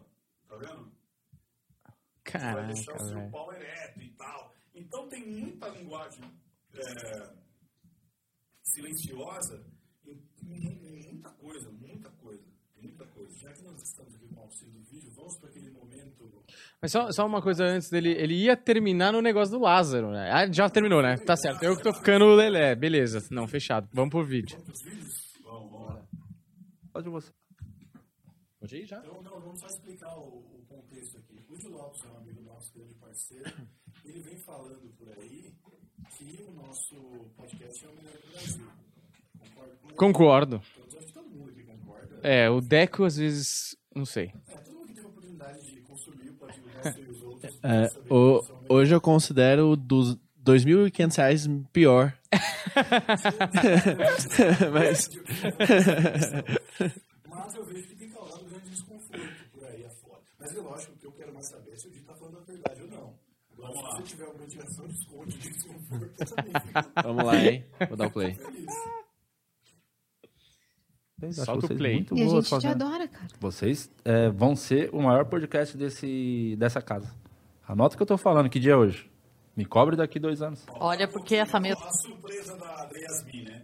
Aí você viu que ela deu uma travada, ficou assim, tipo, Hum, surpresa. Eu não esperava isso. Uhum. Agora já, já a Cris já tá, tipo, tipo fazendo trancinha ali. ali, tipo, ah, tá, vai, conta outra. Já, querendo puxar o saco. Sei. Mas. Isso aqui é Isso, perigoso. Me Essa cobrem. mesa aqui é Vai profética. ser o maior podcast de- desse bagulho. Só se for acabar, né, meus irmãos? Não, vai. vocês Não, é que ele falou dessa casa. Pode ser que o Flow mude de casa e deixe a gente nessa. No programa dele, ele falou que ia ser o pó de pau maior do... do... E eu acertei, né? Você vê que eu né? acer- acerto minhas previsões. Sim. É ou não é? Não é o maior podcast hoje? Pode falar? É o maior podcast. Não? O Monark mesmo Flow- falou. Os estúdios Certo. Flow enquanto Ah, Megazord... sim, óbvio, óbvio. Não dá pra comparar. Então, mas, cê- ah, o maior não necessariamente é o melhor. Você prefere a Rússia ou os Estados Unidos? Claro que não. Então, mas pronto. momento algum eu disse que é o melhor. Ah, Falei bom! o maior. Real. Até porque se for ver o melhor, nossa, os dois são os piores disparados. o Flow e o Podpah é horrível. Pra mim são os piores. O Afonso Padilha que falou isso, né, também. Não, é que o Afonso Que falou não que junta. não dá o ens- juntar os quatro não dá o ensino médio. E é claro, é só você ver meia hora de programa, você vai perceber que realmente não Vocês dá. são muito bestas, Eles, irmão. e eles são burros, né? Você viu a linguinha pra fora? Não isso. Tá vendo? Você viu que ele meteu?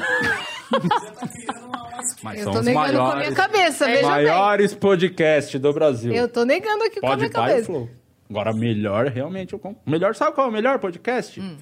É o Vênus. Sabe um que eu gosto? Ah. É que é muito nichado. Eu gosto muito do Planeta Podcast. Pra mim é o mais legal. Eu adoro o Planeta, Planeta. Podcast. Eu adoro o Planeta. Você não gosta? Não, eu Do não Daniel e o assisti. Humberto? O Daniel e Humberto. É o que eu mais gosto. Ah, tá Só bom. que é o maior fracasso da história dos podcasts. É o né? É Filha o da puta. Pô, vê sim. Você vê como o lance do, do gostar e qualidade não tá... É Não muito tá relativo. relacionado. É muito relativo. Cada Não um tá tem um gosto né, também. O podcast de vocês, na verdade, Agora, olha isso. Ali, qual que é a conclusão? Ele tá fazendo uma piada. Tá brincando, tá brincando com as meninas. A Yasmin ficou até meio alegrinha, né? Tipo, você acha mesmo? Ela, aqui, já morri, já sacou, tipo, eu vim piada. Ah, é, tá bom, vai criar em cima, né? E a, e a Yasmin feliz, né? Ai, as crianças têm que ser bom mesmo.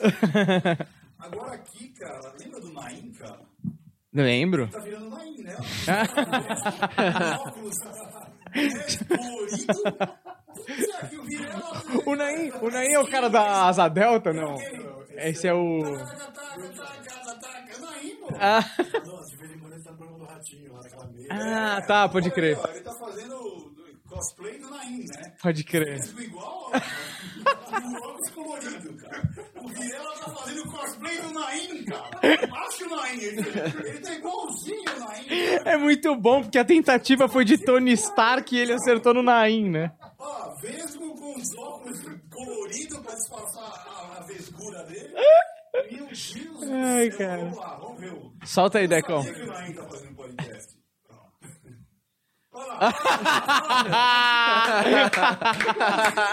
Maravilhoso. Cantor Naim é preso em São Paulo. Meu Deus do céu, Vilela. Meu Deus do céu. Espetacular. Naim. é Maravilhoso. o podcast raiz. Porque quando eu ouvia só o áudio, era esse tipo de podcast que eu ouvia. Era um monte de galera falando sobre algum assunto, era engraçado, tinha a parte séria, mas tinha a parte engraçada. Tipo Nerdcast, essas coisas. É assim, é nesse pique. a galera hoje conhece podcast como um programa de entrevista mais por causa da- do, do Flow e do, É. do que veio depois, mas Flow não e é pode porque... é. São os piores, né? Vamos falar a real? Vamos falar, vamos Pra falar. mim, eles são os disparados os piores. Qual? O Flow e o Podpah? Por ma- São os piores. Por causa da... da Pela da qualidade, baixa- né? Da ignorância dos apresentadores também, que são, é gigantesca, né? Você não acha? Eu? É. Cara, eu não acho, não. Lembra que a gente conversou aquele dia, depois acabou... Mano, mano. Ah, que legal. É, a Nada, ideia. eu tô zoando. é isso que eu acho. A galera não entende às vezes Não isso entendo, aí. mas eu lembro que o, foi, o, foi o Padilha que falou né, que eles não tinham. Se juntar juntasse os quatro. não dava o quê? Não Não dava médio, médio. ensino médio. ensino médio. E aí tem gente que toma as dores, tipo, o público dos caras fica brigando, e os caras são mal brothers. São mal Claro. Então o Flow foi lá esses dias. E sim, realmente são bem burros, pessoalmente, é bem mais. E não, pode, e não pode- e não pode tocar no assunto pode pá, que o clima pesa, né? É, que o Podpah é o maior hoje. Você acha que o Podpah é o maior podcast do Com Brasil? certeza. Ixi, Nossa. Não, peraí. Cara, Aí já temos um corte, já agora. prepara o corte. Peraí, temos números e tem relevância. Tá, porra! Pergunta Foi- qual que é maior de número. É o Pode seu. pá. Pode pá. Mas é o que eu falei, eu E falei no relevância, Vênus. pergunta qual que é maior. O, o seu. Pode pá. Tô brincando. Mas o, o- são os, os maiores, né? É, o Podpah primeiro, o Flow segundo, mas são os piores. Se a gente pegar, tipo, qua- é, quantidade não é qualidade.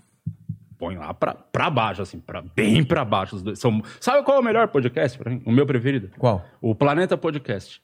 Só que ninguém faz ideia do que, que é isso. Por isso que eu ninguém chamei os nunca cara, viu. porque Ninguém é bom viu. pra caramba. Mas ninguém nunca viu. Mas, Pe- é o melhor. Do Petri eu gosto também, cara. Quem é Petri?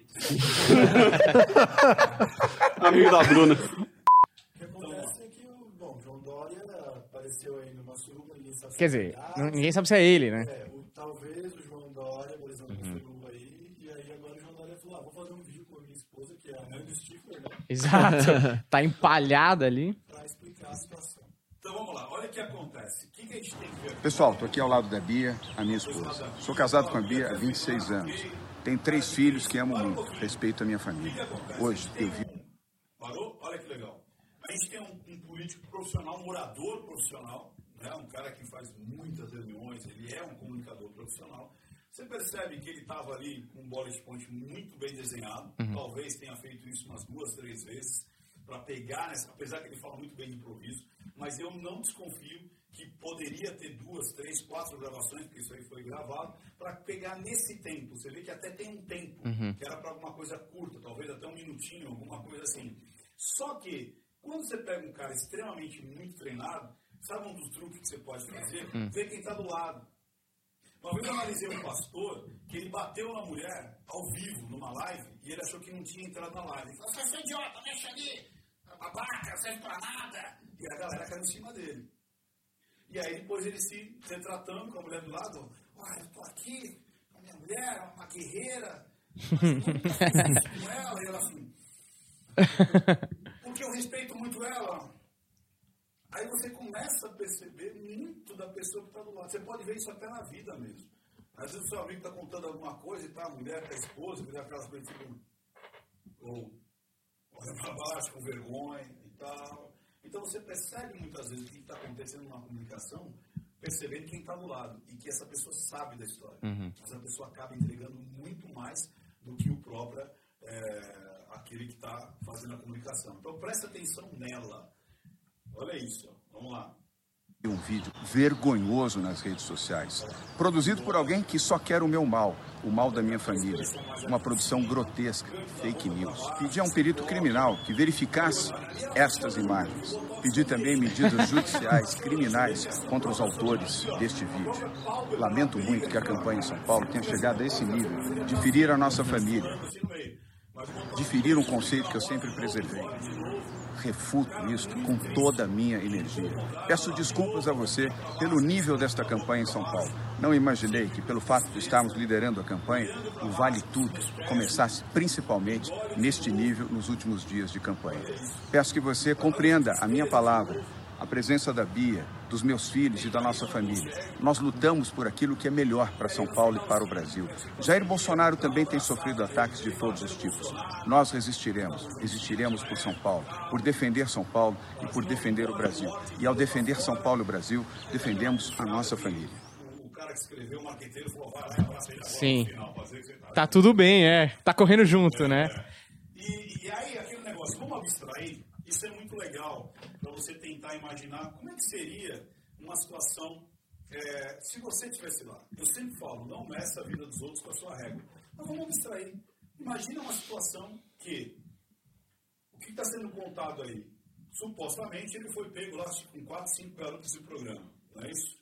E você é esposa dele. Se o seu marido foi pego com 4, 5 garotos de programa, supostamente, e você está sendo passada como ali por corna, passando pano, e você tem que estar na frente da televisão, junto com ele, sabendo que ele estava com as garotas. Você vai ficar triste ou indignada?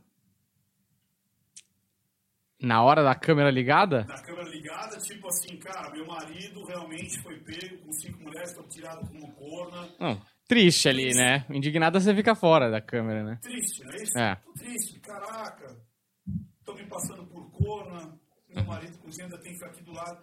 Agora, vamos levar ao, a, e acreditar nele. Né? Não aconteceu. Isso é uma injúria. Eu estava com você, você sabe disso. Nesse dia eu estava com você, nesse horário eu estava com você. Você vai estar triste ou indignada? Indignada. Sacou? Uhum. Então, se eu sei que ele não fez nada, eu ia estar É, confiante, né? Meu macho, você tá me chamando de corno sem eu ser. Uhum. porra é essa? Uhum. Que coisa feia. Tô aqui, ó. Você entendeu? Uhum. E ali você não vê isso. Se você sabe que aquilo não aconteceu, você vai estar com raiva da situação. Você sabe que o, o- o Cunha, sabe o da Cunha? Sei. Ele falou, uma- eu fui num podcast dele, que eu acho que pô, até acabou, né? Com o da Cunha. Não sei se o da Cunha vocês aprenderam o da Cunha. Os caras querem aprender igual a gente agora. Coitado do da Cunha. Mas eu fui no podcast, eu fui o último entrevistado dele. O último. Não sei se ele tem ainda podcast, foi bem legal, por sinal. E ele falou uma coisa, Ricardo, o inocente, quando ele é acusado, ele fica indignado. Ele não tem me dó, chora me dói, ele não tem explicação, ele vai bater na mesa, vai querer vir pra cima, ele vai ficar tipo, cara, eu não fiz, não sou eu, porra. E, ah, porque ele tá sempre acusado de algo que ele não fez. Agora, se ele sabe que tem culpa no cartório, a linguagem silenciosa é completamente diferente. Ele sente que o cara, tipo, nos olhos, no trejeito, no olhar, ele tenta se explicar. Ele tenta dar um jeito. Ele tenta. O GHH, que ele fala assim, quando o cara fala, que, que, que, que, que, tipo, né, agregador de tempo e tal, daquela. Você tá falando lá, mas onde? Né? Quem é com ele? Ele quem? E essa droga? Que droga? Até responde com uma pergunta. Isso é bom para pegar. pegar- Você quer saber se está sendo traído ou não? Eu gosto de saber que sendo, já tô tranquilo. Não, mas ensina esse tutorial aí, eu quero saber como é que é.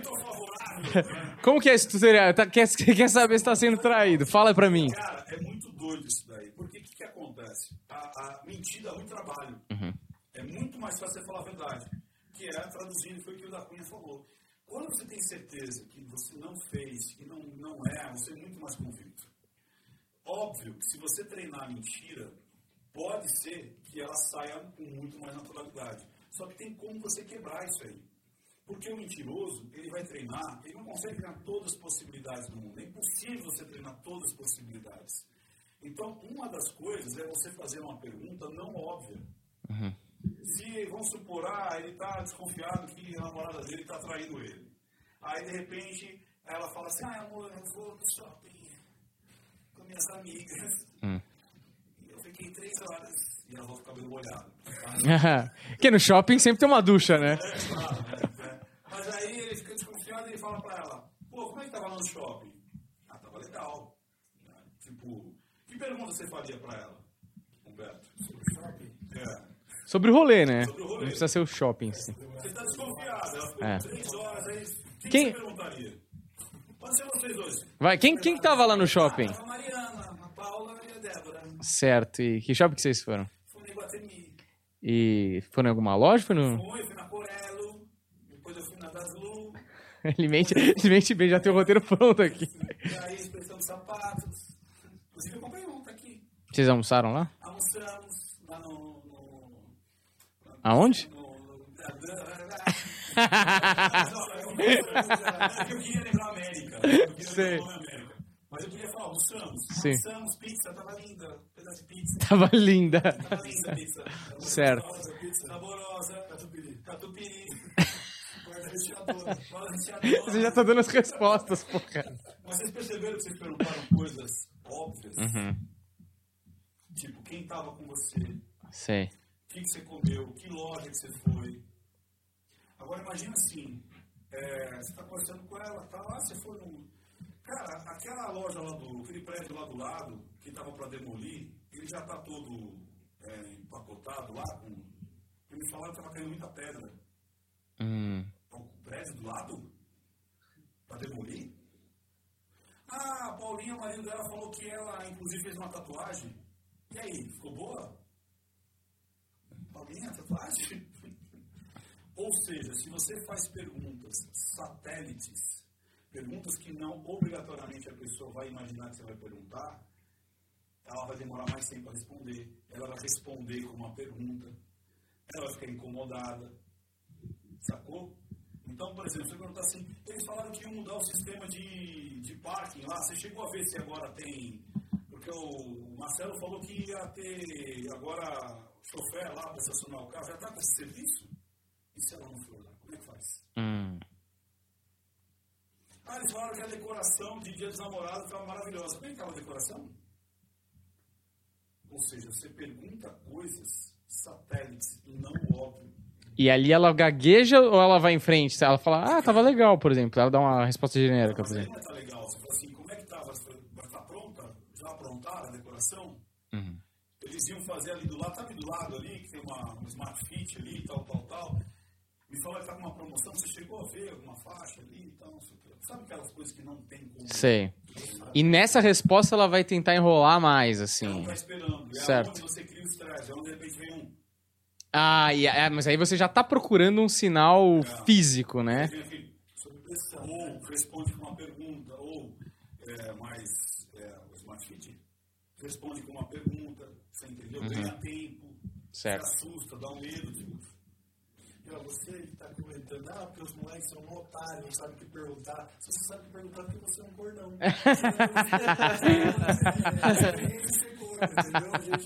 Cara- Boa, boa, gostei dessa, Humberto. Gostei dessa. Já perguntaram se seu pai chamava Zé Roberto ou não? Já perguntaram. Isso O é quê? Humberto. Ah, tá. Zé Roberto. Entendi, entendi. Entendi Zé Roberto. Não, entendi. Não, faz sentido. Não, eu perguntei se meu pai chama Humberto.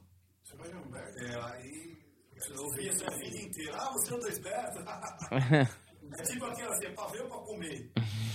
velho, né, Humberto? Não é? Você já viu uma criança Humberto? eu era tipo uma criança Humberto, é o nome do meu avô velho, né? Você sabe que uma vez um, um cara chegou pra mim e falou assim: é, Como é que era o lance? Ah, tá. O, o... Gente tava na academia, ele chamava Edson, cara. Então, meu pai. Edson é o nome do seu pai?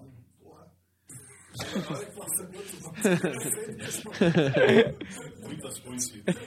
Uau. Né? Olha que doideira. É, a mulher dele ia ter um filho e tal. A gente estava perguntando, eu nunca tinha pensado nisso. Aí falou, Edson, como é que vai chamar seu filho? Ele, Edson. Aí, aí meu amigo falou assim, como é que chama seu pai? Ele falou, tipo, Mário. Você queria se chamar Mário? Ele falou, eu não. Eu falei, seu filho odiar se Edson. Ele vai achar que é nome de velho, né? Tipo assim. E o seu avô chamava Humberto? E é exatamente isso que aconteceu com o Humberto. Eu, velho, eu sou velho hoje mesmo. É, já nasceu com o INSS já, né? Diga aí, diga aí. A última pergunta, vai. Ah, É. só tava esquentando. É, pois é. Ó, porque o que acontece? Ah, não tem mais uma ali, eu acho que talvez. Uma pergunta coisas, sabe aquela coisa que nunca, que nunca perguntaram pra você, cara? Uhum. Não, acho que você talvez, não sei, também não sei se eu trouxe tão original assim. Hum.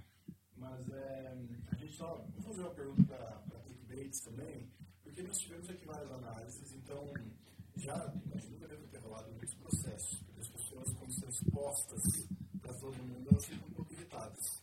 Tem os mais marcantes, assim? De processo? É. Olha que interessante. Eu só tomei dois processos até agora.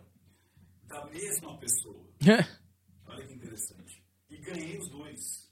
Tipo, o processo foi dissolvido por falta de argumentação. né? E, é, e o que é mais engraçado, todas as pessoas, e olha que eu já fa- eu fiz é, de psicopatas, assassinos, líderes de facção, políticos, cansei de fazer de políticos, é, influencers, pessoas famosíssimas da televisão, que de repente poderiam meter algum processo de imagem, mas é o ao contrário. Muitas pessoas acabam depois entrando em contato para entender mais sobre aquela análise. Olha que loucura, cara. Ou para dizer parabéns, olha, tem gente que até fala parabéns, curti o que você disse sobre a análise. E mesmo eu não ti- tirando o pé. Uma análise que eu achei que ia ser processado foi da do Guilherme de Pádua. Sei. O Guilherme de Pádua, quando ele falou com o Marcelo Rezende, pá, tá, pá, né? aí ele estava contando a história toda, e aí eu, né, é, é, vendo aquilo tudo, eu falei, cara, esse cara, muito provavelmente, é, não está dizendo a verdade. Porque o jeito dele contar a história era muito linear. Mas era um storytelling, assim, muito cheio de detalhes e muito no psicogeográfico. Ou seja, aí eu peguei o carro, aí ela veio por ali, aí eu cheguei por aqui, aí a faca entrando aqui. Normalmente, quando você dramatiza uma cena, normalmente, não é sempre, você tende a botar uma bandeira vermelha. Ah, mas tem gente que faz assim? Tem. Mas quando ele ia contar uma outra coisa, a não ser os fatos ali do, do, do- do assassinato, ele contava de uma maneira normal. Ah, minha vida é boa, eu moro, sei lá, não sei aonde, o presídio é não sei o quê, papapá. Como é foi o dia? Então, aí eu peguei meu carro, aí eu fui em direção à, a saída do Projac, quando passou pelo posto, chegando ali, ela me seguiu, paramos ali no quilômetro tal, aí um carro estava passando, eu peguei a fita isolante, aí você começa a perceber que tem muita dramaturgia, você tem Uhum. Parece que a pessoa se coloca dentro, e uma das táticas do mentiroso é se colocar dentro de um cenário. Porque se eu me coloco dentro do cenário, fica mais fácil para eu é, contar aquela história. E não se perder, né? É, e não se perder. E outra coisa, normalmente tem algumas falhas, que é assim, e aí ela começou a dar facada e você se coloca na posição dos personagens. Quando você está contando algo normalmente real, aí ela começou a dar as facadas, eu falei, não, porque não é você que está dando. Uhum. Quando você começa a fazer parte dos personagens que você está Uhum. contando, é meio, meio estranho. Teve uma menina que eu fiz uma análise que ela tinha sido estuprada num navio. Sabe esses navios? Cruzeiro, assim? É, Perry, sei lá, pare alguma coisa. Festa no navio. Perry Navy. Sei. Uma coisa assim. Aí, é, por um outro influencer lá, um influencer. Uma influencer foi estuprada por outra influencer. E aí ela contando, né? Tipo, ela não, não trazia lembranças, né? O, a, a trajetória ocular dela era muito no diálogo interno. Então, aí ele veio para a cama, aí ele fez isso, aí ele botou o pau para fora, aí tal, tal, sei o que lá. E ela não tinha muitas lembranças, ela tinha muito diálogo interno. E aí, quando chegou na hora dos fatos, ela disse assim: aí ele me pegou pelo pescoço e botou a mão para tirar a calça. Eu falei: opa, ela está se colocando na posição do estuprador. Uhum. Se você está naquela situação, sua memória vai ser o quê? Na primeira pessoa, não na terceira. Não você vendo a cena. Você aqui. Aí ele me pegou pelo pescoço. Aí ele botou a mão aqui. Aí eu empurrei. E ela se colocou na posição do cara. Sacaram isso? Uhum. Normalmente não é assim. É a mesma coisa que se você fosse descrever essa cena. Vamos supor que eu quisesse escrever essa cena. Aí eu falasse assim, então, aí o Ventura sentou ali, aí o Daniel sentou aqui, e aí vê, eu estou fazendo a visão dele. Uhum. Sacou? Entendi. E normalmente, quando você vai relembrar dos fatos ou vai contar alguma coisa, você conta a partir da tua visão, não de uma visão de cima ou de uma visão construída. E aí eu comecei a perceber que aquilo estava estranho. E eu comecei a falar, olha, tem isso, tem isso, tem isso. Publiquei. Publiquei tipo na segunda. Na terça eu recebo, era o, era Facebook na época, né, que era muito usado. Aí mandei uma mensagem, mandaram uma mensagem, pelo, a Glória Pérez me mandou uma mensagem pelo Facebook. Me deu o seu e-mail. Eu Falei, agora você é processado. É, sim. E aí mandei o e-mail, aí veio pelo e-mail dela, Glória, acho que era Glória Pérez, ou era Glória P, coisa, mas era Glória Pérez, arroba globo.com. Falei, caraca, veio no globo.com. né? Uhum. Cara me mandou um e-mail desse tamanho, cara. Tipo, tinha laudo, tinha foto, tinha tudo, cara. Eu respondi para ela, falei assim, Glória, se você não quer que eu publique a análise, você é mãe, é só você falar, não quero, que eu tiro fora. Ela falou, não, eu queria que você estivesse lá para você relatar isso para o tribunal do júri. Hum. Você descreveu ele como é que ele era. Então, a linguagem silenciosa é muito louco isso, né? Ela não serve como prova. Você não pode falar, levar e falar, olha, existe aqui é, uma análise técnica, por mais técnica que você coloque, você não pode, porque você está tratando com o ser humano. O ser humano é, a experiência Uhum. subjetiva do comportamento? É uma experiência subjetiva. Os seres humanos não são máquinas. Por mais que você possa ter protocolos de identificação, seres humanos não são máquinas. Eu posso estar emulando uma, uma, uma, expressão que pode significar qualquer outra coisa dentro de mim, ou eu posso estar tendo uma emoção que vai é, refletir em outras situações e não somente aquelas. A maioria das pessoas é o que está lá no livrinho, mas você não pode colocar isso como uma regra mecânica Uhum. afirmando com todas as letras. A pessoa aqui estava com raiva, a pessoa aqui estava com é, desdém, a pessoa estava aqui. Você tem essa suposição que pode ser isso. Uhum. Mas você não pode afirmar com todas as letras porque você não está sentindo a mesma emoção daquela pessoa. Ah, mas você pode fazer testes, tal, tal, mas cada indivíduo é indivíduo. Você não, não tem aquela margem mecânica cartesiana para dizer sempre é assim. Por isso que ela é, eu falo que a lingu- a linguagem silenciosa ela é orientadora não determinante. Então você pode até fazer uma análise para levar junto. Falar, olha aqui, ó, tem isso aqui, como você faz análises psicológicas, análise sei lá, grafologia e tal, mas aquilo você faz para a pessoa depois buscar mais indícios. O que o pessoal tem usado muito é isso. né? Tipo, você usa para ter mais indícios, para buscar, fazer mais diligência, fazer mais perguntas, ter mais. é, é, é, demorar mais tempo naquele personagem ou descartar e Uhum. coisas assim. Agora, falar que é determinante não dá. Agora, o que é mais interessante é, é, normalmente, quem deve é que teme, né? Quando a pessoa é, que você faz a, a análise e a coisa está ali, está dentro do. e ela mete um processo, ela pode perder. Você está entendendo? Então, é, é muito louco isso. Normalmente, as análises, o que pode. Uma vez aquela Patrícia Lely, se eu não me engano, lá atrás, foi a primeira que eu fiz, né? Foi a primeira análise que eu fiz. Ela tipo, deu uma ameaçada. Ah, eu já ensinei para meus advogados, tire esse vídeo, senão eu vou te processar. Não tá funcionando. Até porque uma análise não é uma decisão judicial. Uma análise não é um cartório da internet. Tem gente que está achando que a análise é um cartório da internet. Né? Se eu disse que sim é sim, se eu disse que não é não, isso eu estou falando para todos. né? Também tem nego achando que a análise é um cartório a céu aberto. né? Não, cara, ali é dentro de uma expertise que eu chamo de linguagem silenciosa, porque agrupa várias formas, para você expor o que eu estou achando. E acabou. Ali dentro da, da- da- do que você analisa, está levando para uma congruência, ou está levando para uma incongruência. E ponto. Né? Agora, quem, eu sempre falo, quem vai decidir é a justiça. Quem vai decidir são os fatos. Quem vai decidir vai ser o desenrolar dessa história, porque lá na frente vai acabar em alguma coisa. Por exemplo, da, da, da Maíra Cardi, depois ela acaba depois voltando com ele, depois até não sei se separaram de novo tal, mas estão numa situação mais amigável e não numa relação descrita como uma relação abusiva.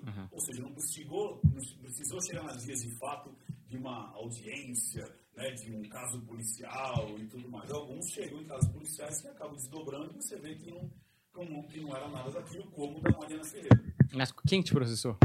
Stuckhouse. Hum, Porque eu falei para ele que ele utilizava, falei para ele não, falei para o público que ele utilizava leitura fria.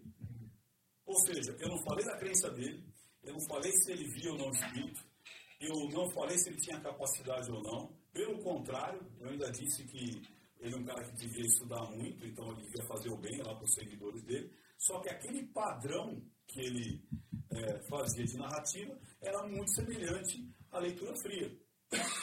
E é engraçado que acho que depois do Neuromágico, junto com o Barbieri, num podcast, o Neuromágico disse, pô, o Ricardo até deu uma aula, o Ventura deu uma aula de leitura fria. O quanto que ele, ele demonstrou que aquela, que aquela narrativa se assemelhava, assemelhava muito a uma, uma leitura fria. Indução, viés da confirmação, um monte de coisa.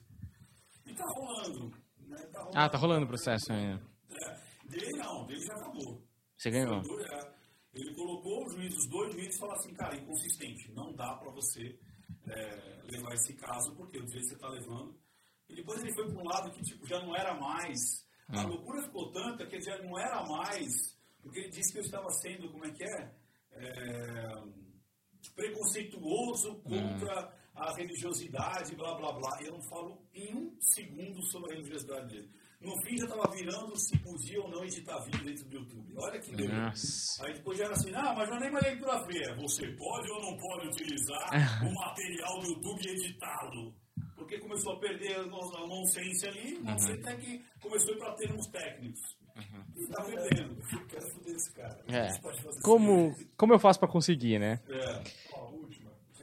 Eu tenho uma coisa só que eu quero ver se é uma dinâmica, mas se quiser fazer, pode fazer. Dinâmica. Meu, o que que é? Porque a gente estava falando um dia desses sobre aquele documentário sobre como se tornar um tirano. lá. Uhum.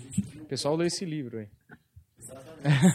e a gente viu o quanto é parecido o, o tirano e o comediante. O quanto eles são- têm, um, ca- têm caminhos e ambições muito parecidas. Aí eles só meio que sugam é, essa energia de uma maneira diferente. Você consegue identificar isso nos artistas? Esse, esse, essa coisa de poder, essa coisa de soberba, esse, esse amor muito grande, esse narcisismo, talvez? Em que sentido você fala assim? Em artistas ou no geral? Cara, porque você pegar tra- os traços narcisistas, que nem eu falo, para quem vai bater o martelo tem que ser um psiquiatra, né? um psicólogo. Agora, você encontra traços. Você encontra traços de comportamento que você fala, cara, isso se assemelha muito à descrição lá do DSM-5, que você fala, isso é traço narcisismo. E não é narcisista, não. Você encontra isso em todos os aspectos. Eu já encontrei muito, por exemplo, líder de empresa extremamente narcisista. Ele era carrasco de, de ter um tesão de, dele menosprezar, dele passar por cima. Porque se o cara ganha poder, essa é a minha questão. Um cara desse com poder, seja lá quem for, ele vai acabar cometendo erros e acabar abusando desse poder. Isso. Mas é que ele, ele, ele quer esse poder, né? Porque o CEO é o, é o lugar que mais tem psicopata, pelo menos nessas pesquisas que saem. Sim, sim, porque o que, que acontece? Muita gente acredita que o psicopata, ou quem tem traços de psicopatia, vai virar assassino. Não necessariamente, ou seja, mais uma vez, não é todo assassino que é um psicopata e nem todo psicopata é um assassino.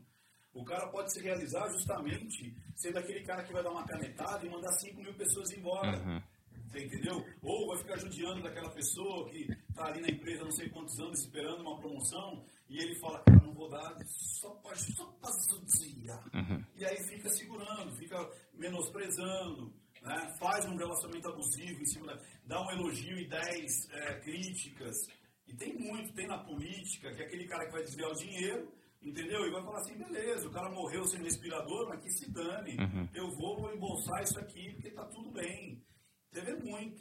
Rola, tipo, às vezes um Minority Report, tá ligado? Que você vê e fala, ih, vai dar merda. Daqui a pouco esse cara aí vai dar merda. Às vezes sim. Às vezes você começa a ver um padrão numa pessoa, você fala, putz, isso aqui não tá legal. Isso aqui tá parecendo muito. A internet, ela, de- ela revelou muita coisa, né, cara? Porque o que, que acontecia? Eu falava que assim, ó, todo mundo que aparecia na televisão, há 15 anos atrás, pelo menos, eu falo que quem, quem fez a cisão foi o pânico, cara. Antes do pânico, pode, pode perceber, todo mundo que aparecia na televisão, aparecia na telinha, era inteligente, rico e descolado. Não era essa. Uhum. Você olhava, você falou, cara, é inteligente, super resolvido, todo mundo se achava que estava super bem de vida, tudo resolvido e, e é, descolado. Aí o pânico veio e começou a mostrar que o cara chegava de táxi, que o cara morava num subúrbio, que o cara não tinha. Ah, qual é o projeto? Ah, estamos com muitos projetos para o ano que vem. Ah, tá, quando fala assim, o vejo quando fala assim é porque não tem nada. e no fim a pessoa ficava brava por toda a vida. assim. E aí fala, e você, projetar? Aí ele disse, ah, não, a gente tá com um projeto. É, quando fala tem projeto, ele não tem nada. E aí começou a mostrar os caras batendo na mulher, né? Coisa que ninguém via. Os caras, é, é, quando você via aquela casa, que você fala assim, nossa, o cara, o cara sendo despejado porque não pagou aluguel, você fala, puta, mas achei que era- o cara era dono do negócio. Né? Ou o cara ia fazer alguma coisa no, no- fora do Brasil, quando você viu o cara, você achava que o cara falava 200 línguas, o cara não conseguia falar nem português direito. Então começou a mostrar o outro lado. Começou a mostrar o lado das faturas não pagas. Né? Então você começa a perceber quando o cara está muito, é, e cada vez menos hoje, por conta da internet, por conta de vazamento, porque agora tudo, sempre tem uma câmera em cima de você, sempre tem alguém te filmando, sempre tem alguém. é, é, eu, por exemplo, é, eu, cara, quem sou eu na fila do pão? Não tem um lugar que eu vou, um, não tem um lugar que eu vou que eu chegue em casa depois, te vi em tal cidade, te vi em tal estrada. Vi você, pô, teve uma vez, cara, eu tava com a minha esposa ali em Florianópolis, Florianópolis, na, na- na ilha, né? Tamo lá, aí de repente falei, putz, esse cara vai cair. Pô, caiu lá, caiu, e acho que ele não sabe andar de, de jet ski, não sei o quê, papapá. Daqui a pouco começou a... Eu olho, tipo assim, ah, Ricardo, então você acha que o cara não sabe andar de jet ski? Eu falei, eu olhei pra um lado, olhei pro outro, e cara, não tem ninguém aqui, cara. Quem me ouviu falando isso aí? Aí eu, eu achei que podia ser alguém que estava uns 10 metros. Ou seja, sempre tem alguém te olhando. Uma vez eu estava no açaí, sabe no, no, no, no Faria Lima, ali na, Hum. no açaí? Aí eu falei pro cara assim, na época do- da pandemia, né? Aí eu comprei o açaí lá, comprei um coco, não sei o quê, tomando fora, tá tudo fechado. Cheguei pro cara e falei, pô, cara, é, posso usar o banheiro? O cara falou, ah, não pode. Eu falei, cara, eu comprei um açaí aqui, eu comprei água aqui. Né? Deixa, eu, deixa eu só usar o banheiro, só vou usar o banheiro. Aí o cara falou, não, não, deixa eu ver. Eu falei, ah, fala pro cara que eu tô aqui há- desde quando o cara era ah, ali na, na, na, na esquina lá não sei da onde, lá da, da, da Juscelino, não sei o quê. Aí o cara fala assim, é Ricardo, a menina do lado fala assim, é Ricardo, você falei, Ricardo, como assim? Me conhecia. Então hoje, imagina, eu que não sou ninguém na fila do pão, sempre tem alguém te vendo, sempre tem alguém te observando. Imagina esses caras. Então muita máscara caiu, mas muita máscara. E aí você começa a perceber um pouco de tipo, tá fazendo, que eu falo, são as personas ali, né? É normal você ter personas. Mas quando a persona é muita máscara, é muito pesada, quando ela cai, aquilo que é revelado é, é, dói muito. É a mesma coisa, vamos lá, Humberto. Humberto, com certeza, ele tem um jeito de ser Humberto quando ele é pai do filho dele, quando ele é filho do pai dele, quando ele é namorado, quando ele está na igreja, quando ele está no churrasco, quando ele está em cima do palco, quando ele está com os amigos. Você não é a mesma coisa, você não vai falar as mesmas coisas, você não vai agir da mesma maneira. Você tem a sua ética moral que é igual, mas você usa máscaras sociais. Você entra numa loja de um jeito, você conversa com um amigo do outro, você vai fazer. Agora, quando você tem uma máscara muito pesada, você está entendendo? Tipo assim, eu só. Né, eu construo aquela máscara que não sou eu e é muito pesada. Quando ela cai, as pessoas tipo, percebem, entendeu? machuca. Porque você fala, nossa, achei que essa pessoa era assim. Né? E você, você percebe. Mas tem alguém que. Não, tipo assim, tem alguém que você olha e fala: Puta, esse cara tá com a máscara aqui, ó. Tremendo pra cair. Tem alguém que. Ou você previu antes, sei lá. Cara, tem, tem, tem uma. Assim, falar é complicado, mas tem muita gente que você percebe que. é, sabe que não, dá liga. Sei, não bate. É, é muita. Uhum. Muito sorriso É e. muito uma, é, tem um que me odeia. Uma vez eu fiz uma análise, não vou nem falar, porque eu ainda, ainda acho que um dia eu volto lá. Hum. Mas eu fiz a análise desse cara e muita gente depois me indicou, chama ele, chama ele pro programa, chama ele pro programa e eu sei que ele me barrou por conta de uma análise que eu fiz. Que era, eu acho que o grande já sabe quem que é, mas imagina, o cara tava, eu acho ele muito over, sabe? Tipo, estamos aqui agora para falar sobre Hum. tal, que essa família vai ganhar, eu tenho certeza, e não sei o quê, É. e aí apaga vai voltar pro ar. Olha aqui, que legal, que bacana. Olha, eu tenho muito orgulho de você. Você é uma pessoa vencedora. Eu sei que você vai chegar lá e tal, tal, tal. Você fala, cara, ninguém é assim. Uhum. Ninguém é assim. Ninguém é assim 100% do tempo. Ninguém. A pessoa feliz demais, você fala, cara, não É. é assim. Mas é, mas é um estereótipo, assim, é um, é um, sei lá, um jeito de ser apresentador, né? De televisão. A sensação que dá é. Então, cara, mas aí que tá. Você, você... Ó, porque tem um cara que eu me surpreendi, Hum. o Gotino. Uhum. Olha que eu já fiz, cara, praticamente. Eu, tô na, assim, fazendo um programa de televisão, cara, desde 2013. Eu rodei todas as estações, já fiz televisão pequena, televisão grande, tudo quanto é jeito, né? É, em- em- rádio, São Paulo, fora de São Paulo, Nordeste, tudo quanto é lugar já, já, já participei. É, algumas pessoas se tratam até, tipo, você acha que você. Uma vez eu desci de aviãozinho, cara, foi muito louco. No, no Pará, eu desci em Itaituba. Hum. Juro que eu me sentia assim um global. É. Eu desci lá em Itaituba, pá, pá, pá, aí eu fui de. Não, não foi de Itaituba para Novo Progresso. que Eu fui de, de teco-teco. Hum. Na floresta amazônica, cara. Aí eu desci, cara, no que eu desci, eu vi uma galera, sabe, com umas câmeras, uns negócios. Cara, veio o subprefeito, as câmeras filmando, eu virei notícia, falei, caraca, sei lá, porque acho que não, não aconteceu tanto, a gente botou 600, a cidade tinha 17 mil pessoas. É. A gente botou 600 pessoas no- na palestra. Que da hora. Quem está conversando de palestra, né? Essa conversa- Tem muita história de palestra, Uhum. cara, muita história. E essa aí foi uma vez que foi. E a Amazônia, cara, vocês já foram para a Amazônia? Eu já. Pará, Parar não. é muito calor, cara. Uhum. É muito calor. É tipo assim, é 38 graus às 8 horas da noite. É muito calor. Eu lembro que nessa cidade tinha 17 mil pessoas, tinha 600 pessoas dentro da palestra. cara. Aí você fala, porra, a cidade inteira estava ali. Uhum. Você tira o pessoal que mora na cidade, o pessoal que mora no, no- nas fazendas, você tira os velhos, tira as crianças, quanto que. É. Você fala, porra, tava todo mundo ali. Uhum. Muito louco. Agora, o Gotino, foi um cara que eu até falei pra ele mesmo. Eu falei, cara, normalmente apresentador de televisão, você chega, o cara só fala oi de você de longe, você entra correndo, o cara só fala, ó, vai acontecer isso e isso, e quando abre as câmeras, blá blá blá, fecha as câmeras, o cara vai resolver as coisas dele, vai pra lá. E ele, do mesmo jeito que ele estava na frente das câmeras, ele era exatamente igual quando apagava as câmeras. Então, tipo assim, ó, 20 minutos de matéria. E aí, Vitor, como é que você tá? Tá gostando? Tá? Pô, que legal, você tá fazendo, não sei o quê. Vamos fazer assim? Ó, vou te perguntar tal coisa, você pergunta o que, que você acha, dá um palpite aí e tal. Aí, pá, então até que a gente ficou três horas com o programa inteiro. Aí depois Uhum. eu voltei, aí foi com o link, a gente ficou oito horas. Caraca. Foi em casa do Lázaro. Trocou, os- trocou os apresentadores e eu continuei. É, os caras não te liberaram. Não, eu entrei meio-dia no balanço geral. Não, é, balan- é balanço geral. Aí eu saiu, o, o, o Gotino entrou o ba- o bate no Cidade Alerta e eu continuei fazendo a, a- a análise lá do, do Lázaro. cara. Eu fiquei do meio-dia às oito da noite, cara. Caraca. Fazendo, comentando o caso do Lázaro. E o Gotino foi de verdade, foi, cara, você foi o primeiro que foi uma, um apresentador que se preocupou comigo, perguntou, Ventura, você quer café? Ele, não foi a produção, quer café? Quer água? Quer sentar? Senta ali, dá tempo. Vamos no banheiro? Vamos no banheiro junto. Sei. Vamos no banheiro, vamos no banheiro. Vamos lá. Você vai xixi, eu também. Vamos lá, vamos no banheiro, vamos por aqui e tal, não sei o quê, voltamos. Pô, tá legal, vamos ver a audiência. Aí veio da audiência e tal. Aí me explicou da audiência e tal. Pô, você tá indo bem, você já manja de televisão, vamos fazer um bate-bola, vamos fazer assim e tal. Aí eu passo pro, pro Lombardi.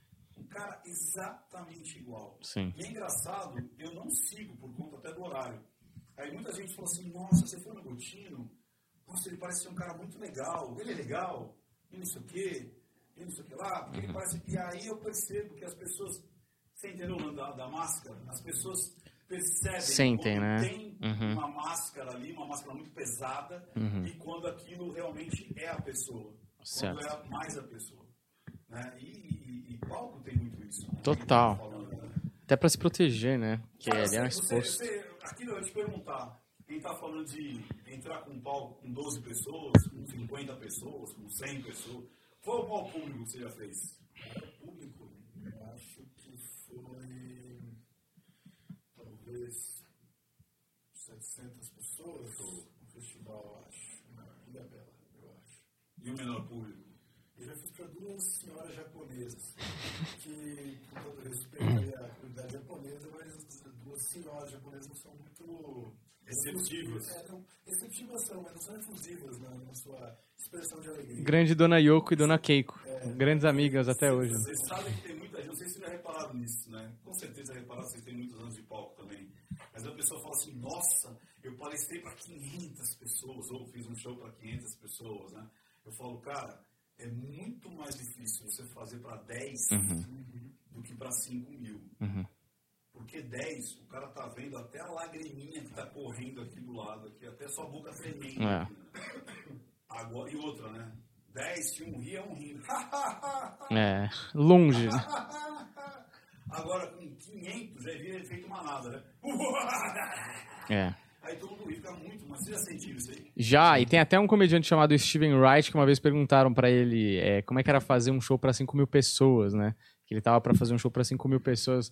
Aí ele falou: é, que nem nadar, né? Qual é a diferença de você nadar com 2 metros de profundidade ou com mil metros de profundidade? Você tem que nadar igual, né? Mas assim, é isso mesmo. Você fazer um show pra três pessoas, você já sabe que a noite vai ser difícil. Agora você vai fazer pra 200 e já até dá uma respirada pra vai ser bom isso aqui, né? É, porque tem o efeito manada, né? Ah, total. Começa uma rir aqui, outro me contamina, a coisa vai. Total. Pra mim foi sempre mais difícil é, palestras pequenas. Uhum. Muito mais desafiador. É. Você tá ali, não tem, não tem como você fugir. Não tem como você fazer de conta que você não falou, não tem como fazer de conta que a piada não entrou, né? Ah, não, e é risada, então, que é a cada 15 a 30 segundos você tem que dar uma risada. Se aquela risada naquelas seis pessoas não funcionar, meu amigo, você só tá no buraco e vai cavando o buraco. 100 pessoas, se 40% rir, já é uma, dá um barulho, entendeu? Você até comentou, né, que a palestra tem uma palestra engraçada também. Então ele sofre que nem a gente, tá ligado? Não dá pra tocar uma música ao vivo e ir até Uhum. Esperar o aplauso. Tá ligado? Não, tipo, ele também sofre quando a galera tá, tipo... Não, você, é, e, você, e outro, e quando você fala assim, vamos rir aqui, e ninguém ri. É. Já, lógico. Isso é minha terça-feira, cara. Você fala, caraca, e agora? Você continua. Eu falo assim pra galera, continua. siga o script. É. Não foi essa, vai ser na próxima, vai seguindo até que uma hora. Você tem que estar confiante ali, né? Porque mesmo que você passe por cima da pedra que não deu risada, é importante que a galera entenda e, e saiba que você tá com tudo sob controle. Porque se a piada não entrar e você desesperar e a galera sentir o cheiro de sangue, é, que nem tubarão, cara. Eles vão te engolir. Fala, esse cara não sabe o que ele tá fazendo. Dá a rédea aqui pra mim de volta, entendeu? É, eu sou. Você diferença de público, de região? Claro. Qual a região mais fácil? Cara, eu nunca fui assim, mas falam que Minas é Belo Horizonte, o pessoal gosta muito de ir. Agora, Curitiba falam que é difícil. É. É, então, não sei. Quando eu fui, foi bom também. Os lugares mais fáceis que eu achei foi o Nordeste. Uhum. Nordeste, o cara, o público já tá. Você sobe no palco, já tá rindo, dando aplauso Uhum. e tal, porque ele tá feliz que você tá ali. Os lugares mais difíceis pra mim foi Minas. Ah, é? Muito difícil. E interior de São Paulo. Sei. Porque as minhas palestras são, tem essa pegada do, do, do stand-up. Eu falo que as minhas, minhas palestras, elas, elas brincam, elas, elas flertam ali com o stand-up. E às vezes você faz uma piada, parece que a pessoa tem vergonha de rir. Uhum. Ri pra dentro, né? Não, porque tipo assim, será que é piada ou não? Hum. Porque as minhas piadas são meio sarcásticas, não é? Tipo, se a garrafa cai no chão. Uhum. Você entendeu? Tipo, sei lá, fizeram xixi na garrafa. Uhum. Tipo, deixa eu pensar um pouquinho. Uhum. E interior, em Minas, pra mim, foram os lugares mais difíceis de, de emplacar. Uhum. O pessoal não, não ria e não ia. E aí, sabe o que eu falei? Uma das coisas que eu até comentar com você, eu falei, mas deixa eu falar em, em- em- é, brincar com uma pessoa e fazer o callback com aquela pessoa. E a pessoa fica feliz pra caramba. Uhum. Você sempre vai inclusive mais. O Daniel não. Aí todo mundo já tá Você sente parte do show, né? É. É se né? É se.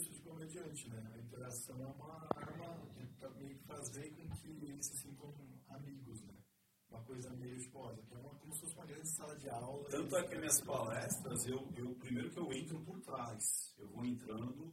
Uma coisa que eu gosto muito de fazer, agora eu vou revelar, né? Agora também faz muito tempo que eu não faço palestra, Hum. palestra para grande público corporativo, mas eu brincava de ficar no meio do público. No meio do público, falei assim, quem vai fazer palestra? Ah, um cara aí tá lá, legal, é bom, mas não sei. aí ficava lá, a pessoa sentada e ficava lá, assim, aí microfonado já. Agora com você, Ricardo Leitura, falou, peraí que eu vou ter que subir lá, sou eu. o cara tava aqui do lado, porra? Aí andando, mexendo com a galera, aí, meu, palestra não é lá, minha palestra é andando. Aí Hum. pego um, tu, vem aqui, vamos fazer exemplo, sobe, Sei. sobe no palco, vem comigo. Seu show é tipo show de drag, né? Eu já, eu já, eu já me vesti de drag. Ah, é? Pô, se buscar no meu Instagram, vai aparecer lá, eu de drag. Tem uma palestra que eu entro de drag. Uhum. Eu entro de drag. Mas por tinha um motivo específico? motivo, porque eu falo que a drag, ela, ela, ela não é mulher, mas ela se veste de mulher. Uhum. E ela tem os trejeitos de mulher e ela não tem vergonha de ser aquele personagem que ela quer ser. Uhum. Entendeu? Então é aquela coisa de ter a cara de pau. Eu faço uma. Tem uma que eu entro de Elvis, cara. Uhum. Imagina. Teatral, então, o negócio. De Elvis, ou sim, Cici Rider tocando, Cici Rider, mas a de. A de eu danço, Gloria Gaynor. Glória Gaynor. Gloria Gaynor. Tem uma que eu entro de travesti. Eu não no É? aí se troca no palco depois. Ah, cê, aí você vai pra palestra, você tira a roupa e vai. Eu não, não, eu entro com o personagem Aham. e troco em cima do palco. Cacete, hein? Isso que é. Você é um quase showbiz ali, né? Quase flertando com showbiz. E, e aí, quando eu tô de drag, eu escolho pra beijar alguém. Isso que é o pior. É. Eu, fico, eu não aviso. Sei. Mas você vai lá e, e cumpre a missão. E normalmente aquele que tá mais. Apavorado, né? Esse é o que dá mais graça, né? O cara fica roxo. É. Não, tô ligado. É, eu ia propor uma dinâmica, não sei se você vai topar. Eu pensei em contar uma, uma história, ou duas histórias, não sei, aí você me fala o que você acha melhor. E uma verdadeira e uma não. Eu gosto de fazer, sabe o que, cara? Fala. Você talvez tenha uma ideia melhor até. É. Por exemplo, quer ver? Eu fazer tipo uma entrevista com você pra entender o seu padrão. Tá, tá bom. Vamos lá. É, mas aí você vai me perguntando as coisas e eu vou te respondendo, é, isso? Tá. Tipo assim, é, me conta. Como é que você começou com a. com o stand-up? Como eu comecei? Eu comecei indo pra shows. interessante que você foi buscar. É aqui, né? É. Fui, comecei no, indo nos shows de stand-up do Ao Vivo todas as segundas-feiras e pegando referência. E ali eu fui perguntando pras pessoas. Isso em São Paulo? São Paulo. Você chegou aí no Terça Insana ou não? Nunca fui. Porque foi isso é coisa de velho, né? Também. Não, na época eu até queria ter ido e tal, mas eu era muito novo, tipo, tinha, tinha menor de 17, e quando eu já tinha passado os 18, já o stand-up já tava rolando mais. Muito mais que o Terça Insana, mais Qual que é o personagem. lugar que você nunca se... Nunca, tipo, sonho de vida pra se apresentar? Hum, acho que no Comedy Cellar. Sim. Fui buscar. Você foi fazer diálogo interno. É, acho que o Comedy Cellar é o lugar que é o. Como é que você imagina você lá? Cara, lotado de preferência. né, André? Já que estamos sonhando, Já que, meia já que é pra casa. já que é pra sonhar. já que é pra sonhar. online. Como, como você online. se imagina lá? Ah, umas 10 pessoas só já tá bom. Exato. Não, lotado é. Porra, explodindo de risada, né? Uma alegria total e. hum, Você vê que agora coisa que não aconteceu, você veio olhar pra cá? uhum. Que interessante isso. É, eu acho que. Sei lá. É, Você viu que você falou da casa lotada, você lembrou da casa lotada. Uhum. Você tem essa referência da casa lotada. tenho. Agora, quando eu falei que era sucesso, eu já olhei pra cá. Entendi. Mas tá, tá fazendo sentido, pelo Você menos. tem filho não? Não, Tá. Namora não? namoro. É? Onde você Uhum. conheceu ela? Cara, eu conheci ela no escritório, a gente trabalhou junto em 2014. Olha que interessante. Todo o seu passado dá pra cá. Hum. E me conta alguma coisa assim que você perdeu o chão com ela. Algo bem Que eu perdi o chão. aí. Natural. Perdeu o chão, você quer dizer o quê? Me É, surpreendi? surpreendeu. Cara, que eu me surpreendi. Diálogo interno. Você falando com você mesmo, buscando. É, tô tentando achar, né? É, diálogo interno. né?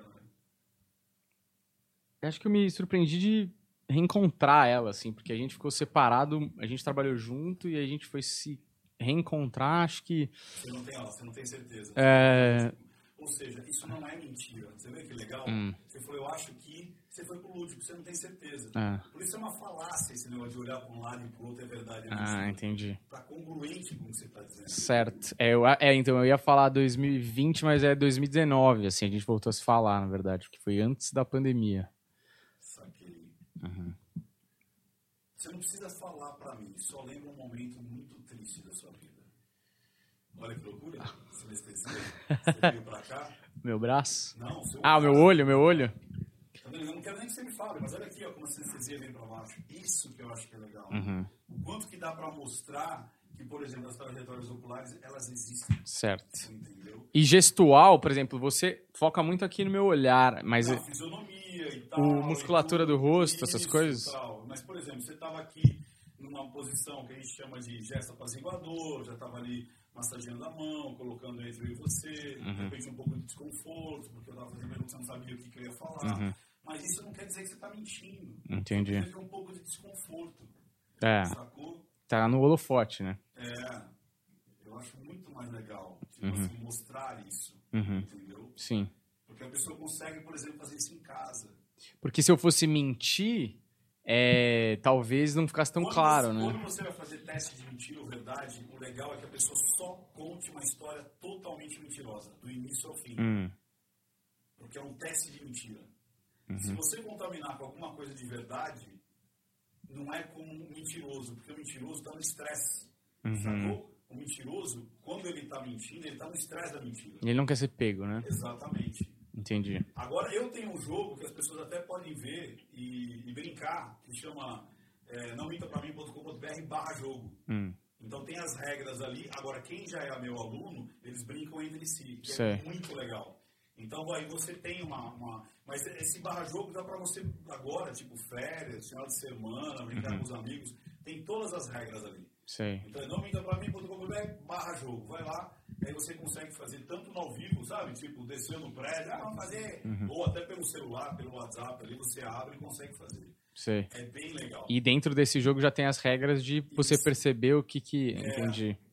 É bem legal. Maneiro, maneiro. Dá pra fazer uma live jogando isso? Dá, dá pra fazer. Vou trazer uma galera aqui jogar todo mundo. Toda hora. E é muito legal, é muito divertido. Porque Porque daí você entende as regras, você tem contato. E aí aquele lance. É, acho que ele tá mentindo, por quê? Por causa disso e disso, disso. E aí você tem algumas perguntas. Todo mundo faz uma pergunta e todo mundo dá um, um palpite. Aí você vai marcar no papel antes. Entendeu? Uhum. Cara, mentira, é verdade. Só que quem fala o, o, o que vai ser é a gente. Então, tipo Certo. assim, a cena é velório. Aí você vai contar uma, uma verdade. Ah, entendi. Primeira vez. Uhum. Manja. Tipo, é, roubei no supermercado. Saca? Aí Você vai ter uma história. Ou toda a verdade, ou toda a mentira. E aí a galera consegue perceber. Aí é, aí é legal pra caramba. Da hora, da hora. Maravilhoso, Humberto. Podemos fechar esse episódio? Pô, queria agradecer. Caraca, é meia-noite? Ô, louco, bicho. Hoje foi longo, hein? Mas foi porque é muito conteúdo e a gente tava, porra, tava muito feliz que você tinha aceitado o convite, porque é por isso que voou o tempo, porque a gente é muito interessado. Esses livros com certeza serão degladiados entre eu e o Humberto, pra gente ver quem fica com qual. É, você fica com esses dois, eu fico com o amarelo ali, que eu quero ver ele primeiro.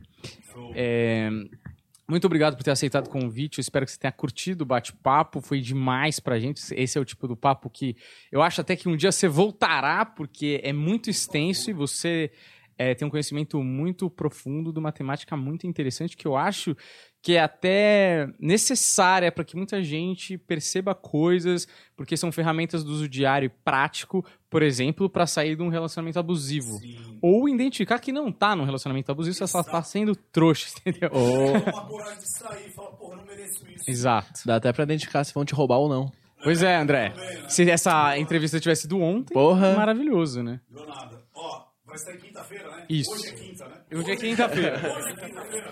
Hoje é quinta. Hoje é quinta. Então é o seguinte, semana que vem, que é de 6 a 11, 6 a 11 de eh, setembro, Setembro. não é isso? Acontece a jornada do Mita pra mim. É um curso grátis, Uhum. imagina. É uma semana inteira, à noite, grátis. Ela é ao vivo, a pessoa interage comigo. Ela é online, ou seja, qualquer pessoa de qualquer parte do mundo participar. E no final ainda tem certificado. Certo. Então se cadastra em nãomintapramim.com.br. Vai lá agora, vai lá, nãomintapramim.com.br, se cadastra e aí a gente vai te avisar quando é, começar a jornada. Apesar que é de 6 a 11 já está sabendo, ou Uhum. vai lá no nosso canal Não Minta Pra Mim, segue o canal que também você vai ser avisado. Tá Seguir certo. o canal, você vai botar, apertar o sininho, pá, não sei o que, você vai ser avisado. Inclusive é um milhão agora. Um milhão, foi semana passada, né? Passamos de um milhão. Vai Um ganhar milhão vamos plaquinha dourada, hein, meu? plaquinha dourada. Maravilhoso. Estamos ainda na. Bola, curti pra caramba. E sabe uma coisa que eh, eu sinto falta nos podcasts, cara? E sabe aquele papo que a gente tava tendo? Quando os malucos foram lá? Falando de um monte de coisa. E tem coisa pra caramba pra falar. Uhum. Né? Porque as pessoas perguntam. Isso aqui é muito legal. Né? Linguagem silenciosa é muito legal. Mas tem muita história pra contar. Muita história de vida, muita história de vivência, Uhum. de loja, de palestra. De... Então, de Uhum. se a gente fizer um dia, eu Pode fazer, total, total. E aí a gente pode, se você. A gente pode conversar até fora do ar, isso que é óbvio. Se você quiser adentrar outras temáticas também que você acha interessante, a gente faz um de só história que seja de vida e tal. Porra, tamo super dentro aí, porque rolou química no papo, que não é sempre. É mesmo? É, você pode ver que eu não tô mentindo, eu não olhei pra nenhum lugar aqui. Não, é- Se olhasse, não teria problema. Não, mas até porque, Varela, esse aqui é o melhor podcast do Brasil. Esse é o melhor podcast do Brasil. É, Tá dito. Eu acho que a porta aqui tá sempre aberta. Quando você quiser voltar, tamo junto, é, divulgar coisas ou bater um papo sobre a sua época ali na sapataria, tá certo? Eu imagino que, que... Quando você começou a falar que você nasceu ali, eu falei, ele vai puxar umas histórias dali, meu. Mas aí a gente tomou outro rumo e tudo bem, porque é a jornada da conversa é assim, né? A gente nem sabe pra onde a gente vai. Pensando agora, eu queria muito saber, porque você deve ter uma história de como você vendeu as tá É. E, tipo, talvez no instinto, né? Ou É. não, né? Uma coisa. Ou golpes que eu tomei, o pessoal achava que quem. Disso eu entendo. Persuasão, que- Cara, não tem como você não cair em Uhum. golpe. Não tem. Concordo. Não tem mesmo. Parabéns, André. Não tem. É. Exato. Primeiro é mais uma entrevista, depois a gente traz pra um bate-papo. Exato. Aqui a gente não dá essa desculpa de que é bate-papo. Não, é entrevista, Uhum. a gente pode trazer um bate-papo. Uhum. Aí, Perfeito. Maravilha. Isso é bom, isso é bom. Boa. A gente. De, de, de boteco, mano. Esquece as câmeras e começa a fazer um bate-papo de, de boteco. Exato, perfeito. Ó, você que tá assistindo até aqui, ah, pô, vai lá, se inscreve nos canais do Ricardo Ventura no YouTube, no Instagram. Durante o programa passou os nossos Instagrams, se inscreve também. E você que tá assistindo até agora e não é inscrito, vai lá, é de graça, cara. Por que, que você comenta todo o meu vídeo e não é inscrito? Vai lá, não custa nada, se inscreve, deixa o like, valeu e até a próxima. Tchau!